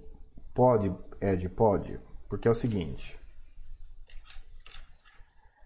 Não é tão fácil assim gerar alfa de fundo de, cre... de fundo de papel. Fundo de papel é muito mais a função acesso que qualquer outra coisa. Dá para ter uma vida igual a minha, de ficar pulando dentro da carteira de fundo de CRI, que é incompatível com o com o Buster System. Então, aqui a gente tem que pensar em termos disso também, né? O que é compatível com o Buster System? E adivinha uma coisa que é incrivelmente compatível com o Buster System? uma carteira de tijolo? Então a resposta é sim, Ed Brock. De novo, eu vou insistir. Co é, funciona muito bem no Buster System. Ah, mas só no Buster System? Não, tijolo funciona muito bem na carteira própria. Né? Mas aí eu vou dizer para vocês, carteira diversificada, não escolham campeões. É fácil falar que Higienópolis é um caso de sucesso. Né? Nós temos uns casos aí cheios de emoções, tipo Euro. Temos uns casos que estão sofrendo agora, tipo Alme e Fambi né, BBFI, tem que estar diversificado. Tem que estar diversificado. Funciona diversificado. Com Buster System e sem Buster System. Ficou claro? Ficou claro?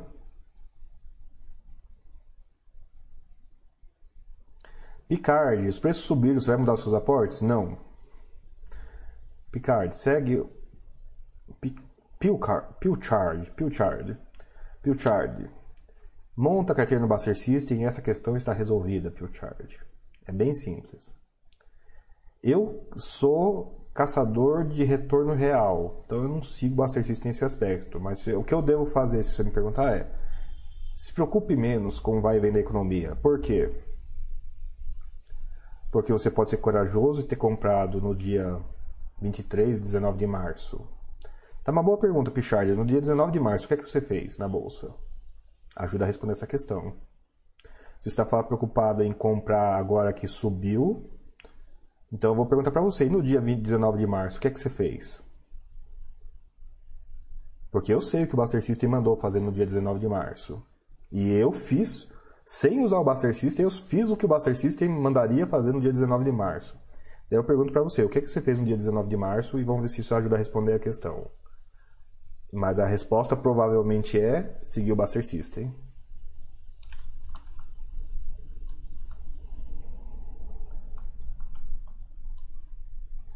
Ah, Tarzan, podia colocar o link por escrito como se encontra no YouTube?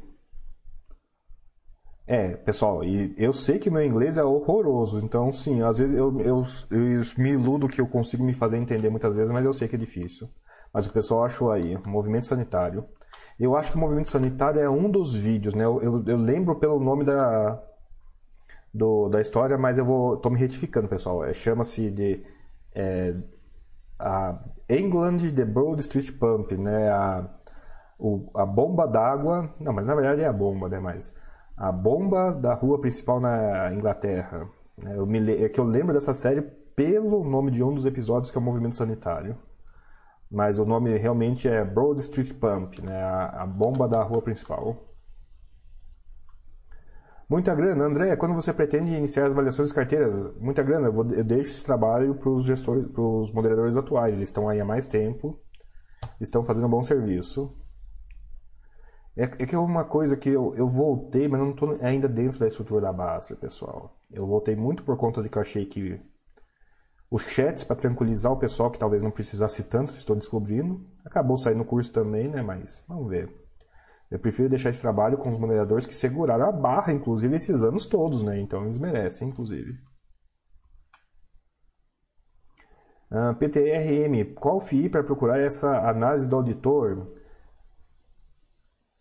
É comentar, mas tudo bem. É Dom C, D-O-M-C, antigo Domo, hoje chama Reag, mas o ticker dele é D-O-M-C.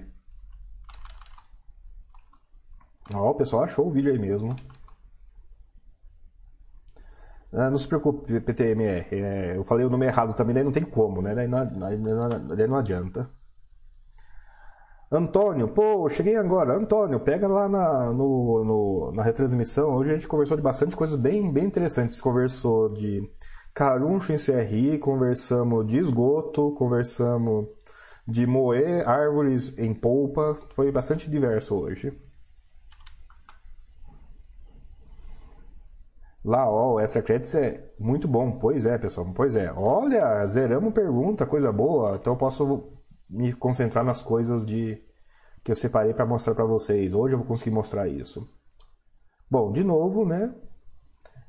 A, a história lá da, das perdas. Só para a gente relembrar, né? Com quem a gente estava preocupado. Com quem a gente está preocupado agora, pessoal? Assim, o que, que vocês leram de notícia esses dias? Né, e qual era a preocupação do começo do ano? E eu separei algumas coisinhas aqui, deixa eu compartilhar a tela para ficar mais fácil. Cadê, cadê? Chrome com Tamagotchi. Ó, oh, Chrome com Tamagotchi. Bom, finalmente, né, pessoal, a gente está chegando no ponto em que a gente tem temos notícias boas em shopping. É, a gente consegue falar de shoppings reabrindo. Peguei um caso aqui que são vários, né, mas isso, na verdade, são vários fundos que estão chegando nesse ponto. Para que as reaberturas ocorram com segurança e responsabilidade, visando o bem-estar de todos, os administradores, os empreendimentos adotam diversas medidas de proteção e segurança, seguindo as recomendações das autoridades, visando preservar a saúde e bem-estar dos colaboradores, consumidores, parceiros. É muito bonito o texto, cara. E sim, o pessoal está se esforçando, está fazendo alterações para para funcionar, né? Daí, isso aqui que eu quis trazer para vocês, né? Ó, já está reabrindo. Nesse caso aqui tem 13, 13 abertos e 13 fechados. Ele ainda segmenta, né? Onde que estão os abertos e fechados.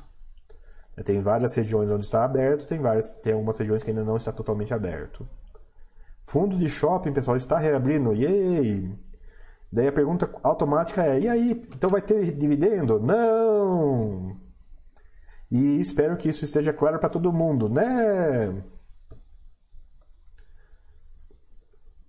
A gente fala isso faz um tempo, né, pessoal? O shopping ele precisa de um certo nível de ocupação para funcionar. Esses shoppings estão têm um certo são shoppings já antigos, então eles têm um certo nível de despesa histórico. Então não é uma questão hipotética, né? a gente sabe mais ou menos onde está a despesa do shopping, ainda que ela tenha sido reduzida agora, e sabe tem noção onde está a receita desses shoppings com a reabertura. Vai um tempinho ainda para reabrir, pessoal. Vocês vão ter que ter um pouquinho de paciência com o shopping. Não tem jeito. Eu sei que reserva de emergência não é planejada. Vou, montei minha reserva de emergência porque os shoppings vão ficar fechados ou pelo menos com 100 rendimentos, 9 meses de um ano qualquer. Não, eu sei que a gente não pensou nesses termos. Mas, mas, Reserva de emergência é para as emergências. E uma pandemia global é o tipo de coisa assim que qualifica, né? Acho que supera né, o critério para avaliar como uma emergência. Né? Uma coisa que emerge, se espalha e até o critério que não é muito considerado, mas imprevisível. O... Por isso que eu brinco com vocês, pessoal, que é, a, é é uma recuperação em L no mundo real. A gente está vendo, tá vendo que Laje sofreu, mas sofreu com postergação, logística sofreu com postergação, né? não teve grandes falhas ainda. A gente está vendo crédito caminhar bem, mas de novo, é porque a gente tem tantos níveis de subordinação no meio do caminho que a gente acaba não vendo os problemas que está tendo, demora. E estamos vendo um caso fácil, que é shopping, né? que chegou a fechar, ficou, ficou, ficou, ficou sem renda.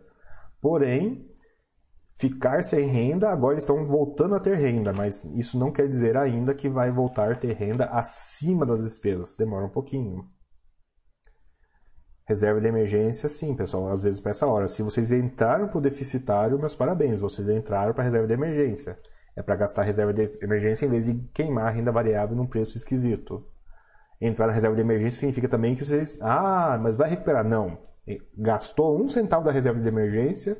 São duas coisas que tem que fazer: apertar os cintos e recompor a reserva de emergência. As duas coisas. Você não volta a investir enquanto não recompor a bendita da reserva de emergência. Dúvidas, pessoal, dessa história aqui do shopping? Eu não estou dizendo para vocês que vai ficar um ano, ah, vai ficar nove meses. Não, é um chute. É um número com variações, tá? Eu suponho, ah, vamos pegar um caso. Deixa eu fazer um chute aqui, vai. É, eu acho que os primeiros que vão pagar rendimento provavelmente é a BCP, talvez a BCP, a Gamoc, que são shoppings e regiões incrivelmente populosas que estão que vão sofrer, mas que não foram fechados por tanto tempo. Uh, comenta: essa história do Jon Snow histórico foi um grande triunfo da epidemiologia do século XIX. Vale muito a pena dar uma olhada. Pois é, pessoal, pois é.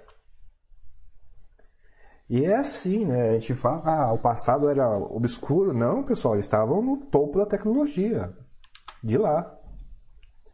Imagina você chegar àquela conclusão, fazer aquele esforço para conseguir né, evitar que pessoas, no geral, morressem por um fantasminha que visita a sua porta. Né? O cara estava combatendo miasma. Miasma é, é uma coisa antes do germes, pessoal. É difícil de combater miasma, porque o miasma é, por definição, né, fúgido. Charles Spaniel. André, qual a diferença entre os dois fundos de shoppings? Por que Dom Pedro? Charles Spaniel, são quatro. Tem o HDP, tem o PQDP, tem o SHDP e tem um outro não, tem um outro ainda que é um pedacinho que está fora da bolsa. Por que a diferença? Porque ele foi vendido pedaço do shopping a pessoas diferentes e pessoas diferentes listaram seus pedaços. Basicamente por isso, não tem nenhuma razão. Ah, mas porque tem um tem que ter? Não. Cada um comprou um pedaço e cada um listou o seu pedaço. Simples quanto isso. É, então a resposta, grossamente, é porque sim. E por que o Parque Dom Pedro? Pessoal, o Parque Dom Pedro é grande.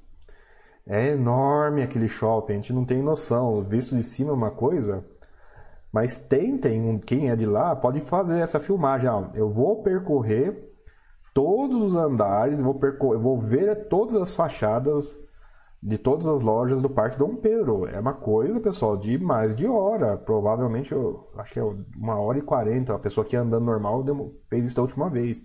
E está sendo expandido o bicho, vai quase duplicar de tamanho. E já é. Ele foi o maior da América Latina por muito tempo e vai duplicar de tamanho, já é grande. Então, talvez por isso, né? Ele é grande o suficiente para permitir que isso aconteça também, né?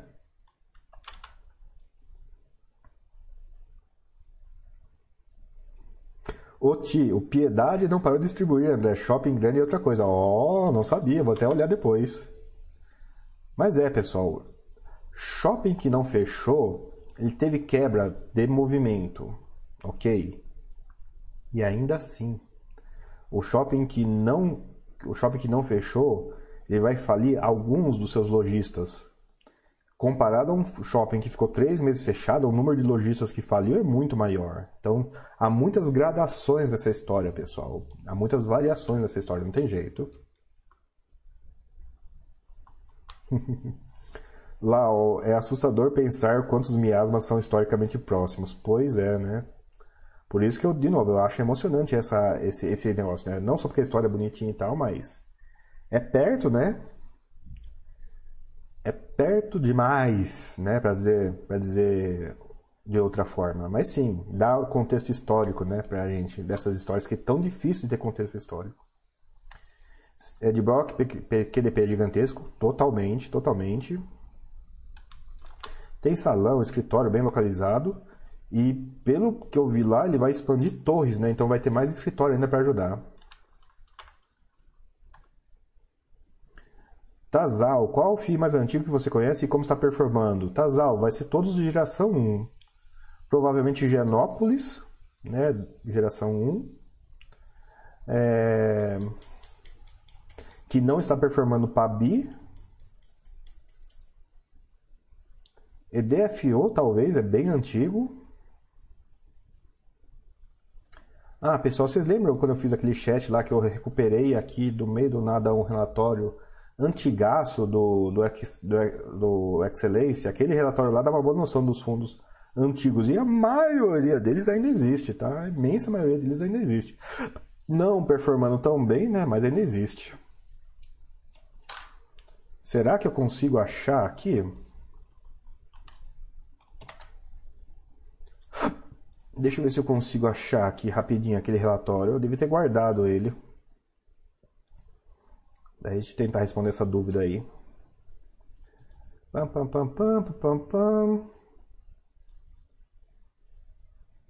Sim, pessoal, meus arquivos estão bagunçados. Eu estou me aproveitando né, na correria do imposto de renda, mais a correria dessa consulta da multibolsas, eu estou tendo que mexer com os meus arquivos, eu tô tendo, onde eu estou achando as coisas, eu estou arquivando. E daí e daí, né, às vezes esbarra com umas coisinhas assim. Ó. Oh.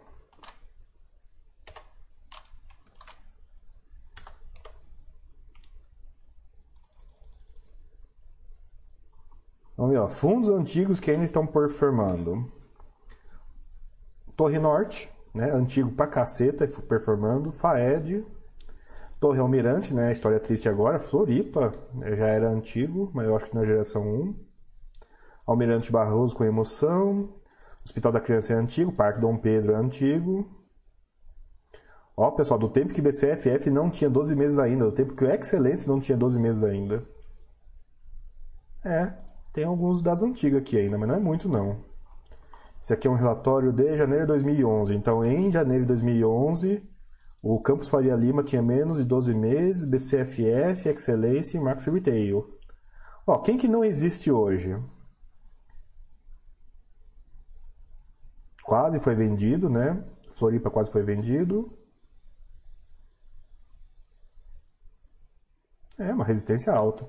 Esse aqui, pessoal, tem uma discussão muito engraçada esses dias sobre se ele está, é, como, como é o processo de venda das unidades dele. Eu falei uma coisa numa reunião lá, e deixei o pessoal com uma interrogação na cabeça. Então, esse aqui né, tem data para acabar, embora ele não tenha morrido em nenhuma das datas para acabar dele. Esse quase foi desmontado e está com uma resistência muito boa, na verdade. Surpreso até que está com uma resistência tão boa assim. Respondido as dúvidas. É... Quem que perguntou? Tazahal. Eu posso não responder para você o mais antigo, né? Eu supus aí quais são os mais antigos. O mais mais antigo é um só, né? Mas aqui tem uma boa lista de bastante antigos que estão performando até agora. Ah, mas 2011? Não, pessoal, para para fazer a conta. Nós estamos em 2020. Quantos anos tem aqui? Quantas eleições teve no meio do caminho aqui nos Estados Unidos? Quantas guerras, quantas crises, quantas euforias, né? Esse pessoal que estava comprando, sei lá, Almirante Barroso, Floripa, né? Tava preocupado mesmo com uma pandemia em 2011. Pior que podia estar, tá, né? Teve, teve o SARS-CoV-1 naquela época lá, eu acho. Ai, ai. Ô tio, o mais antigo Memorial Office, que não está nessa lista, coisa feia. Pabi é marcada menos 95. Uai, Pabi não está com patrimônio líquido negativo, não? Cadê? Eu me lembro de uma, uma história assim. Plantão. Pabi.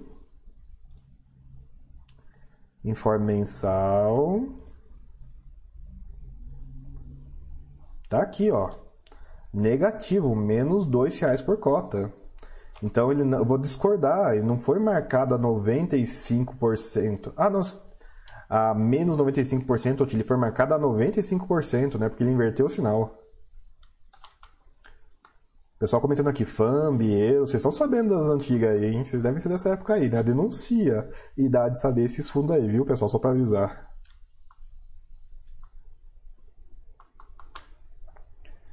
Oti, maioria com performance fraca hoje em dia. Pois é, pessoal. Se vocês pegarem o yield on cost, o yield on cost é absurdo, mas né, num país com inflação, yield on cost não é uma métrica tão interessante assim. Mas o retorno no gráfico descontado, CAGR, ainda assim é impressionante. E daí você para para pensar, pois é, fundo com baixo custo faz diferença, sim. Agora, isso dito, quem tem uma carteira dessa época provavelmente está suando frio agora, né? Quem não, quem não mexeu nada na sua carteira nesses anos todos. Tá tendo uns anos bem complicados durante os anos de euforia, diga-se passagem, né?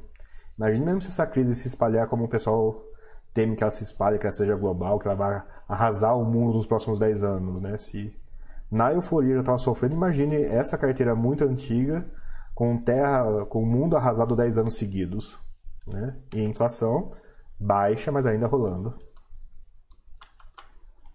Sim, o euro alugou as áreas vagas, né? O que, que trocar do administrador não faz um pouquinho? Pois é, pessoal. Tem mérito da gestão de administração, a administração tem, né? Vocês viram o Maxi, Maxi Retail que fez, né? Mas localização, localização, localização, né? Se, o, se esses imóveis que ainda existem estão alugados fossem nos quintos dos infernos, né? Dá uma crise dessa, sofre pra caramba. Bom, bora lá. Deixa eu ver o que mais que eu tinha reservado aqui para vocês. Ah, sim, ó, postou o link aí, mas eu tinha reservado isso. Eu não vou ler, vou deixar para vocês ler, né? Mas ó, quem nunca viu, essa é uma, é uma demonstração financeira do, de um fundo imobiliário. Demonstração financeira de fundo imobiliário segue a mesma lógica de ação, tá? É bonitinho, né? Não, não, não tinha conhecido esse auditor ainda. Esse auditor tem uma formatação linda de morrer. E a demonstração financeira tem tem, né? Você pula esse texto todo, tem os, tem os quadros de balanço patrimonial igual de ação, tem o, o, o quadro de demonstração de resultado igual a ação, DMPL, né? Ok. E tem o DFC, demonstração de fluxo de caixa. É claro, né, que demonstração de fluxo de caixa, DRE e balanço patrimonial é muito mais simplório num fundo imobiliário do que num, numa ação. E assim como a ação tem o auditor, mas ninguém para para ler o negócio do auditor. Daí eu argumento, acho que no módulo 2, ó. Pessoal, tem umas coisas engraçadas. Né? Nem sempre a demonstração financeira sai limpinha. E quando ela não sai limpinha, né? como nesse caso aqui, uma opinião com ressalva, é, é interessante né? parar para ler, para saber o, o trabalho do auditor não é atestar que o negócio está bem, Tá tudo certinho? Então, não é esse o trabalho do auditor, pessoal. O trabalho do auditor é atestar que tudo tá tudo certinho, se tiver certinho. Se não tiver certinho, ele tem graus de assertividade. Não, essa parte está certa, essa parte aqui não é bem assim, é uma ênfase. Essa parte aqui tá certa e essa parte aqui eu não tô é, é um montinho de merda fumegante porque eu não consegui validar ela, né? E tem também a abstenção de opinião, né? Que é muito bonitinho, você fala abstenção de opinião, mas é seguinte, ó, essa merda aí não tá rolando não, viu? Basicamente. E esse aqui é um caso interessante, não vou ler com vocês, não vou gastar tempo lendo com vocês. É, um, é uma demonstração financeira que está com ressalva e com ênfase. ênfase é menos prioritário que ressalva, mas as ressalvas são muito, muito, muito divertidas de ler. Eu comentei no antes e vou recomendar de novo. Tem uma nota aqui de patrimônio. Qual que é? Só um segundo.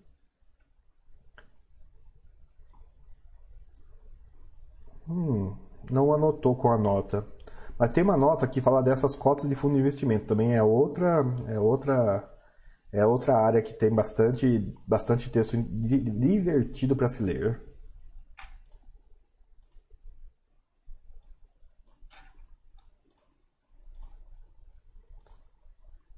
Continuando aqui. Isso aqui, alguém chamou atenção para mim, né? Para mim não foi exatamente novidade, mas como foi novidade para a pessoa lá, eu quis trazer aqui para vocês o seguinte, ó. Quem aí tem FIP, tá sabendo isso aqui, né? Responde aí. Quem tem, tô sabendo. E tem, não tô sabendo. Saiu coisa do FIP. Como vocês se lembram, FIP, espero que vocês saibam, mas FIP tem, tem um imóvel alugado para líder, líder deu complicação no aluguel, esse aluguel tinha carta fiança, cutucaram o Bradesco, que era o emissor da carta fiança, pegaram o dinheiro e aparentemente o inquilino está saindo. Mas enfim. Olha que interessante a discussão aqui. Né? O pessoal fala, esse fundo subiu, né? Porque fala assim, nossa, pegaram o dinheiro lá, vai distribuir o dinheiro do, da saída do inquilino, né? Então tem um dinheiro escondido aí, né? Vamos comprar, porque né, a gente vai receber uma bolada. Talvez não. Está convocada uma assembleia do FIP com as para examinar e votar as seguintes matérias constantes do dia. Item 1. O item 2 é, só, é nada, né? Então vamos se preocupar com o item 1. Item 1. Matéria em votação. A retenção em caráter excepcional de parte dos rendimentos do fundo referentes ao semestre a encerrar, conforme autorizado pelo ofício CVM SN SNC de 1 de 2015. Né? Isso aqui talvez soe familiar para vocês, porque algum de vocês já deve ter ouvido falar para mim. De tal, de ofício, circular, CVM, SN, SNC. De 2014, esse aqui é a continuação dele de 2015. No livro acho que eu falo do 2014, mas tem a continuação dele em 2015, com a mesma numeração, mesmo emissor em que basicamente esses dois ofícios circulares falam sobre a regra dos 95%. Então eu vou traduzir isso aqui para quem não tenha entendido. Dá para não seguir a regra dos 95%, pessoal. Existe um procedimento para não distribuir 95% do semestre. E o procedimento é mais ou menos esse, não é exatamente esse. Pode ser feita uma assembleia posterior, e o pessoal está fazendo aqui uma assembleia anterior, que é muito amigável, é muito feliz que seja anterior e não posterior, né? Mas a regra dos 95% está na lei. Ah, mas tem que seguir a lei? É, mais ou menos, né? Para quem nunca viu, e eu imagino que sim, é muita gente que não sabia dessa coisa, apesar de estar lá previsto no livro. Eu quero mostrar para vocês um caso real de coisa que está prevista em regulação, está previsto no livro. Já aconteceu antes, né, mas é raro e está acontecendo agora. Pode não cumprir a regra dos 95%. Oh, carinha de espantado. Pode? Pode. Não só pode, como desde 2015 diz como que pode, pessoal. Não é, não é uma invenção de agora. Tem muita coisa que já aconteceu nesse mercado que inclusive foi normatizada. Conflito de fundo de fundo fazendo votando em conflito de interesse, pode, pode, tem um procedimento. Não distribuir 95%, pode, pode, tem um procedimento, né? Tem toda a explicação aqui, mas é para pôr nesses termos mesmo, né? Vai receber de uma bolada só a, a saída da, da líder do FIIP? Não necessariamente. Não, necessariamente. Olha que interessante. Ó, oh, o pessoal não se assustou, interessante, achava que ia dar polêmica, não deu polêmica nenhuma. Trazer, trouxe mais um caso aqui que é interessante, vamos ver o que, que é. Opa, não funcionou o atalho. Ah, sim. É uma coisa que era bastante, bastante rara. E eu percebi que foi abrir a porteira, né? Onde passa boi, passa boiada, porque foi um fazer, um monte de gente está fazendo. A pessoa gostou da ideia. Comunicado sobre deferimento de pedido de modificação da oferta, né? Nossa senhora, né? Vai encavalando, né? Mas basicamente é rolou, o, rolou a modificação de oferta. É isso aqui. A oferta do RBFF foi modificada. Inclusive, não é a primeira modificação, tá, pessoal? Foi modificada algumas vezes ao longo desses meses aí. Ok, o que, que modificou? Blá, blá, blá, blá, blá, blá, blá, blá, blá. Em atendimento, blá, blá, blá, blá, será disponibilizado, blá, blá, blá, blá, né, blá, blá, blá, blá, implementando a alteração do preço de emissão de novas cotas, que será de R$ 93,53. Eu comentei rapidamente essa história ontem, né, mas agora estou com mais energético no sangue, é mais fácil, vou tentar ser mais eloquente de contar, né? Tava em um grupo aleatório lá, né? Daí eu mostrei a, o trade, né? Ó, oh, vendi as minhas RBRF 12 por 2,50, né? Comprei por 2, vendi 2,50, fiz um tradezinho lá. Né? E alguém comentou, corretamente, aliás. Uai, que absurdo, alguém comprando cotas, é, de, res, direitos dessa emissão que é 100, 103 por 12,50 não faz sentido, né? Ou 110, alguma coisa assim, não lembro agora o valor exato. Quem souber o valor antigo aí, comente, por favor. E a pessoa falou isso com, com base na melhor informação que ela tinha, ok. Daí eu comentei em cima, olha, o preço de 2,50 faz sentido se esse fundo for emitido a 93, 95, né? Ao qual eu recebi uma tréplica. É, mas a emissão já foi decidida em cento e tanto, não foi? Aí nessa hora eu, né? Silêncio. Só esperei. Passou uns dias, eu achava que ia demorar, mas passou poucos dias e saiu esse comunicado aqui. Olha, a oferta foi emitida, a oferta, o preço da emissão pulou de tanto para 93,53, né? Com o fundo com o fundo negociando a RBRF11 negociando a 98, sim, comprar os direitos a 93 ainda, ainda fazia sentido. Daí, né, teve a discussão, né, o próprio cara viu a notícia, postou lá, uai, você estava sabendo disso? Daí eu respondi pro cara, mais ou menos, mais ou menos. Se vocês olharem um plantão empresa desse fundo no último mês e tanto, nos últimos dois meses, vocês vão ver esse monte de, monte de comunicado, fato relevante, avisando disso. Olha, teve alteração anterior e nós vamos fazer uma nova alteração. Não tem número nessa nova alteração. E talvez por isso passou desapercebido. Não tem número, mas ele dizia o seguinte: nós vamos alterar para depois que sair o comunicado, pegar o último VP publicado. Eu estou simplificando para vocês, porque o texto ainda é uma maçaroca um pouquinho maior, mas a próxima modificação, quando sair, pega o VP publicado, não é o VP atual. Opa! Eu peguei esse texto todo né? Eu peguei um texto que não é um número, peguei o um moedor de texto para número, né? Peguei o texto, pus no moedor texto vira número, moí, saiu do outro lado o número.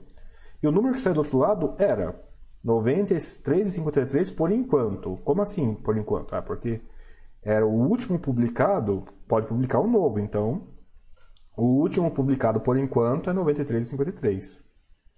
Daí eu fiz o trade. Então eu tinha uma noção do valor, não sabia o valor, poderia publicar um novo, mas eu parei para fazer essa conta, ah, não. Qual, qual que é a carteira desse fundo na data de abril? Quanto que esse, a carteira desse fundo variou de abril para maio? Então eu sabia que mesmo que alterasse, alteraria para 95 pontos e daí o trade ainda tinha chance de vencer. Mas pessoal, acontece isso, né? Às vezes você vê aquele, aquele, aquele paredão de texto e a gente pula, é natural fazer isso. Mas às vezes o paredão de texto tem a informação de maneira indireta. Esse é um caso de indireção, né? Ele dizia, ó, vou alterar, não dizia com as palavras, mas vai ser o próximo comunicado, o último VP publicado era uma corrida, né? Porque tinha, essa semana publicaria o VP. Se é que já não publicou? Já publicou o VP dele ou não? Cadê? Cadê o VP dele? Cadê o plantão empresas? RBRF. Ó, tá aqui o informe mensal. Saiu comunicado antes do informe mensal, mas se tivesse saído o informe mensal aqui, né, eu não teria essa informação. Olha o N aqui, norma, alteração, desde 5 do 3 ex, ou seja, eu mexi na emissão no meio do caminho. Quem comprou direitos desse cara aqui a centavos foi muito beneficiado. Olha que legal. Quem vendeu deve estar um pouquinho bravo agora, né? Mas isso que eu queria trazer para vocês, pessoal. Está sendo muito comum, muito comum, muito comum. Talvez vire normalidade do mercado preços flutuantes de emissão. Não é alteração, preços flutuantes de emissão. Já teve um outro fundo.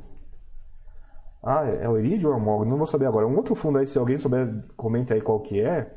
Que falou o seguinte: olha, o preço de emissão vai ser o preço da semana do dia tal. Qual o preço? Não sei. Vai ser o preço da semana do dia tal. Preparem-te, pessoal. Talvez esse seja um, um assunto bastante recorrente aí para frente ou pelo menos se não se prepararem, né? Eu estou falando isso aqui para vocês terem muito mais, muito mais, muito mais, menos surpresa se acontecer com algum fundo de vocês. Aconteceu um e aconteceu vários fundos com preço flutuante de emissão. Quase que ano passado ia ter um fundo com book building, né? Mas eu acho que a proposta não foi para frente. Esse é um meio termo. O preço de emissão é decidido a posteriori, não a priori, como é o que estava sendo de costume até então.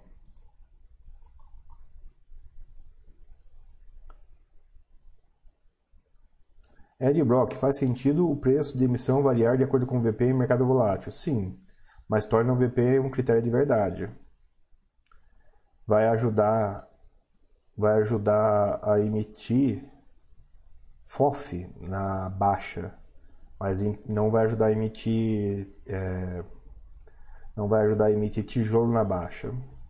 Tem tem variações do tema aí. Pessoal, quase duas horas de chat. Vamos para as últimas perguntas, tá? Senão daqui quatro minutos eu vou chamar já para a gente começar a despedir. Então, últimas perguntas, ainda não estou chamando para despedir, mas ficou claro alguma dúvida dos assuntos que a gente discutiu hoje? Pode discordar, ok. Vou ler inclusive a discordância, como vocês estão vendo, eu, eu discordo quase, quase sempre, mas tudo é normal, faz parte do. Faz parte do. Faz parte do. Da, da, faz parte de conversar muito. Edson K, bacana mesmo a sua análise FR. Eu fiz a leitura, tudo bem, eu comentei em cima, mas. Se vocês lerem bastante, pessoal, vocês vão conseguir fazer as mesmas análises. Eu nem chamo de análise isso ainda, tudo bem que a gente, a gente brincou bastante de análise, mas. É, se vocês lerem bastante, pessoal, vocês vão fazer a mesma coisa. Isso aqui tem coisas que você aprende, tem coisas que você se acostuma, tem coisas que, que você se surpreende. Mas o acostumar é meio chave aí. Ah, surpresa, já aconteceu antes ou não, se aconteceu uma vez vai ser foi uma exceção da exceção ou vai virar norma. D, você se acostumar com a situação, tá, tem novidade de quando em quando, ainda assim. Você tá lá na frente, né, você ser maleável com as descobertas, ajuda você a descobrir o que, é exceção por tradição, o que é uma regra nova que todo mundo vai usar e assim por diante. Né? Teve alguém que fez uma emissão 476 de fundo imobiliário com custo quase zerado. Muita gente fez depois. Teve alguém que fez a emissão de preço flutuante de fundo imobiliário. Muita gente está fazendo agora. Tem coisas assim que surgem. Teve alguém que pediu a, a capital autorizado e passou, ou criou um fundo que já nasceu, na verdade, com capital autorizado. Nossa, o pessoal do mercado topou, daí os fundos nasceram com capital autorizado e assim por diante. Ed Brock, isso pode reduzir flipagem e pré-flipagem? Pode. Talvez seja um dos efeitos planejados, mas não tenho certeza. A partir do momento que se espalhe a noção de que o preço de emissão é incerto, ele diminui o argumento da pré-flipagem. Né? Se você não sabe o preço da emissão, como que você vai pré-flipar? É problemático, né? É interessante essa questão.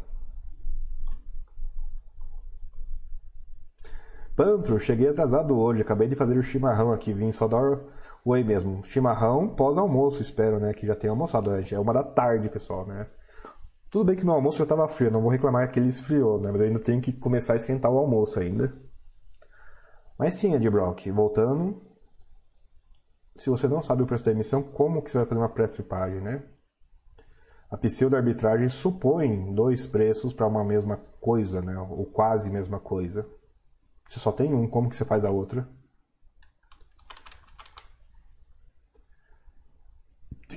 Esse tipo de descoberta do FR só para quem tem QI alto. Ai, ai, ai. Pessoal, eu sei que passa essa impressão e ainda assim, eu brinquei com vocês. Meu moedor né, de texto para número. Tem uma, um vocabulário chato nesse mercado, ok. Mas se você parar para pensar, não, eu quero descobrir quem são essas parciais, quem são esses documentos. E se você ir com essa mentalidade, não. Isso é um número. É um número. Só não está escrito de forma de número, mas é um número. E esse é o mapinha para chegar nesse número. Você vai pegando aquela frase cheia de prefixos, cheia de vírgulas, e transforma num PowerPoint cheio daqueles itenzinhos. E quando você itemiza, né, você põe em itens, daí fica um pouco mais óbvio que é o seguinte, não, quem está que, quem tá se referindo a quem? Qual é a ordem dessas coisas? Você abre o plantão empresas. Não. É publicado com que dia? Referente a qual dia? Tem, é um monte de peça móvel. Mas quando você olha para o problema inteiro, é claro que é complicado. Mas se você consegue fatorar ele em pedacinhos menores, ele se torna mais aprazível, mais executável. Eu sei que eu tenho cabeça de programador, né? Programador tem que falar com o computador e computador né, só aceita as instruções mais básicas possíveis, né? Então é, faz parte da profissão fatorar um problema, né? quebrar um pedaço grande em parcelas pequenas e digestíveis. Mas é um trabalho de detetive também. O detetive vai das evidências, às vezes muito pontuais. Isso, para quem não é de nenhuma dessas duas áreas, é a teoria do mosaico. Né? O que, é um mosaico? Né? Você pega aquele, vai naquela casa lá que tem um monte de ladrilho quebrado, espalhado no chão, cimentado, e cada pecinha é feia, é um caquinho de alguma coisa.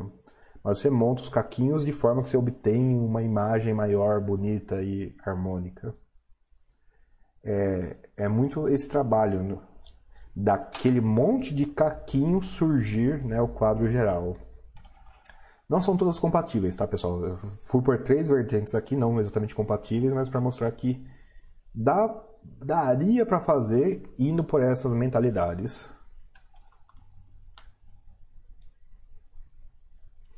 Ô Ti, André, quando vão consertar o Google Finance? Qual o caminho alternativo que conseguiu contornar o problema? Ô Ti, improvável que consertem. Improvável que consertem. caminho alternativo, eu já tinha, né? Tem o arquivo de preços diários da bolsa e você baixa ele, põe numa base MySQL e usa a base MySQL. Uma outra forma alternativa é usar o import XML. Você descobre descobre descobre como achar um item dentro da página e usa a página HTML como XML, mas é bem mais sacal. Um outro caminho é olhar o gráfico do fundamentos.com, porque ele fornece o dado do gráfico numa base chatinha, né? É um JSON com timestamp de Unix Epoch em milissegundos, tem que converter para data, mas é factível. Eu vou dizer para vocês, o melhor mesmo é usar o import XML. Descobre uma página onde tem essa informação muito básica de um, de um bancão, de uma corretora, de uma casa de análise e descobre, pede para o Excel fazer o import XML ou a planilha do Google Finance fazer o import XML e daí, ele às vezes tem a interface, né? Qual célula desse XML que você quer? Aí você clicou, daí só faz a URL para todos os casos. É trabalhoso, eu sei, é trabalhoso. O Google Financeiro é muito mais prático. Antigamente, lá no Infomoney, tinha uma página com os preços de todos os FIIs. Né? Para FII tinha uma solução fácil. Lá, ó, sobre preço de emissão, não é mais prático simplesmente deixar para subscrever no último dia? Não, não é mais prático. Não deixe para o último dia, não deixe para o último dia, não deixe para o último dia, né? Tem emissão que encerra antes e não te avisa. Tem emissão que modifica antes e não te avisa. Tem corretora que encerra antes e não te avisa. Tem muitas maneiras de você deixar de participar de uma emissão que você queira se você tentar deixar para o último dia.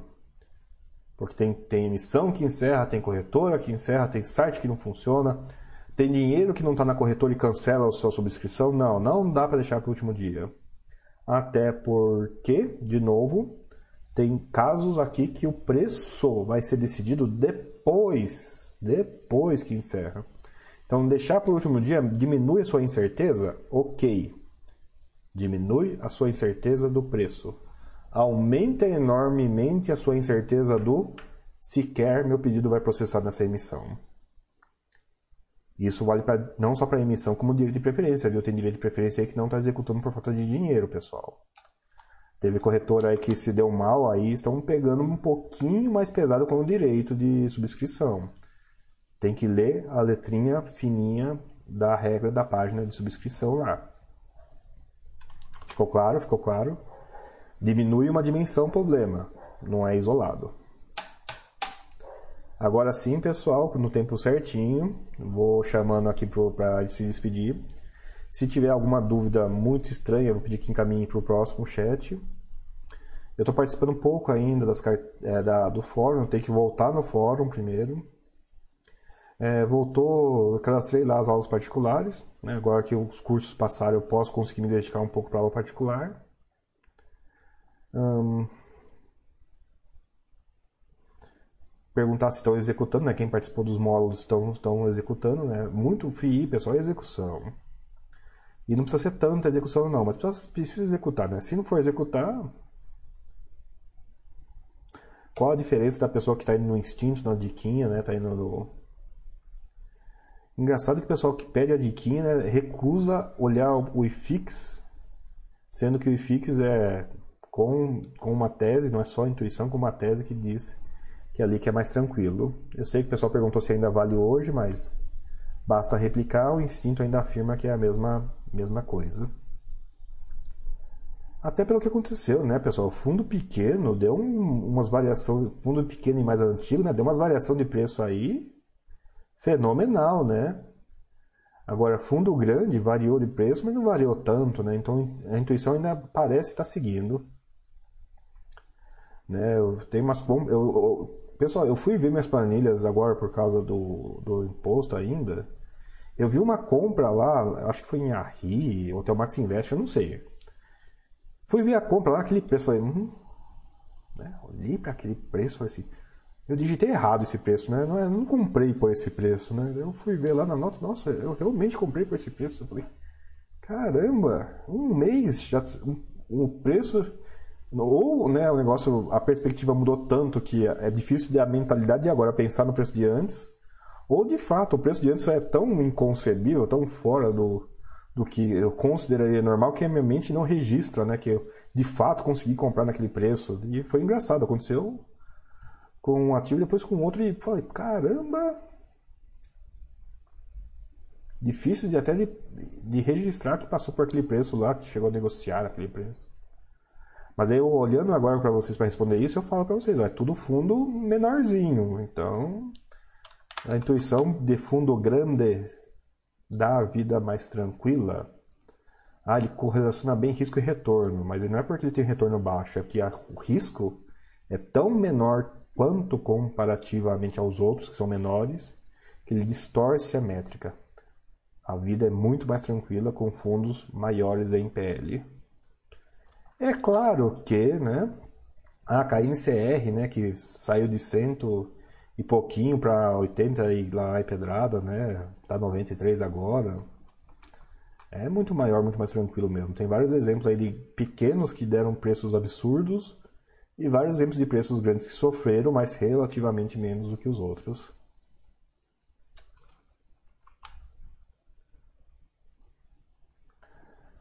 Uh, Brock, bacana modelo de comentar fatos esquisitos, fica su sugestão fatos relevantes para os próximos chats que julgarem interessante. Pois é, pessoal, é, é assunto que eu trago mesmo. Mas assim, não é um modelo assim não tão recorrente não. Quando tem, tem semana super agitada, mas tem semana que passa batido, da polêmica é outra. É isso aí, pessoal. Encerrando o chat. Espero que vocês estejam, se não almoçados, em vias de almoçar, né? É, espero que tenham gostado. É, eu sei que está aberto o módulo 2, o módulo 1 eu vou ver se vai abrir ou não. Vamos ver. Dá um tempo, pessoal. De novo, a gente, tá, a gente fez esses cursos ao vivo para substituir o presencial. E, e voltando ao presencial, daí volta presencial mesmo, né? O pessoal prefere bastante presencial. Hum, que mais, que mais, que mais? Bom e velhas. Nossa senhora, surgiu um monte de mensagem aqui. Já respondeu sobre a gravação de curso. Ó, oh, Boa Ventura agradece. Excelente. Inclusive o curso. Ah, você esteve lá, é verdade, o curso. Boa Ventura, agradeço o seu agradecimento. Espero que você esteja executando, né? Executando que você ganha a prática e se aproveita muito mais. Eduardo, obrigado pelo chat. Muito obrigado pela resposta sobre o CRI. De nada, Eduardo, tranquilo. Eu tenho noção que o CRI ele é menos próximo da gente, então ele sim gera muitas dúvidas, dúvidas repetitivas, inclusive. Mas é hábito. Conforme você vai se acostumando, você vai pegando essas coisinhas aí. Ed Brock, ótimo chat, obrigado. Pemac, boa tarde, ótimo chat novamente. Obrigado, Pemac. Manda dúvida quando tiver, por favor. Oti, muito obrigado, André. Bom final de semana. Igualmente, bom final de semana, de nada. É, acho que é isso mesmo. Não teve tantas coisas assim, não. Emissão, pessoal. Não sei se vocês viram, mas fundo de logística, né? Emitindo, fundo de fundo emitindo. Tava vendo aquele vídeo lá do Monty Python, né? Falando de crise financeira, né? E tem aquele momento lá. We are back to happy days again, né? Nós voltamos aos tempos felizes, né? De novo. E eu tava reassistindo ontem à noite, né? Mandei no, no chat de ontem o link, tava assistindo hoje. Nessa frase aí, né? O próprio vídeo, né? Muito legal e engraçado, né? Mas essa, essa hora que ele fala isso com aquela cara de felicidade, né? Encenando uma pessoa que tá feliz subitamente depois de uma crise, né? Ficou engraçada demais, assim. Né? Eu tentei segurar o riso e não rolou. We're back to happy days again. com uma cara super feliz, tá? Aquela ali foi boa. Ai, ai. Na bolsa está feliz, o mundo real está um pouquinho diferente, pessoal. Invistam se puderem, cuide da reserva de emergência como reserva de emergência. Não misturem uma com a outra. Quem tinha reserva de oportunidade, espero que tenha usado bastante. Ah, caiu de novo, caiu, ok, vai. Vai ser, né, a gente brincou, vai ser a brincadeira que o pessoal fez e é muito boa, né? Tem o Bear Market, tem o Bull Market, tem o Kangaroo Market, né? Fica pulando. Vai ser o, o W, né? A recuperação em W que o pessoal fala, mas. Qualitativamente, pessoal, você tem os Buster System para não ter essa discussão né, de preço e quando. O Buster System é ambas. O quando é fácil, né? Quando tem dinheiro, mas o que é muito mais interessante. Quando você descobre que o Buster System responde, responde ambas, né? Você fica muito mais tranquilo.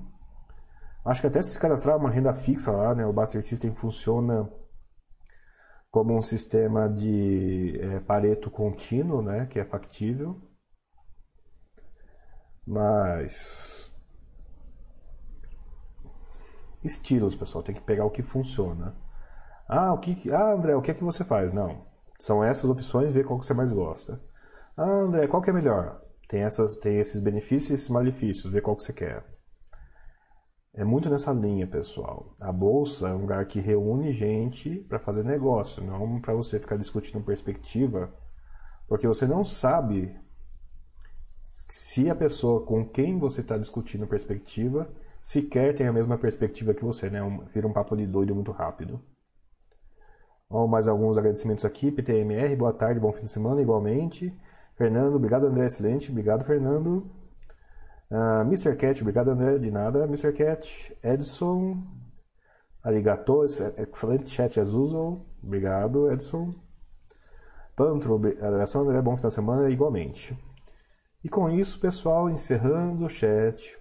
de fundos imobiliários aqui pela Baster.com. Desejo a todos muito bons investimentos, muita saúde, né? E nos vemos por aí, pessoal. Abraço e até!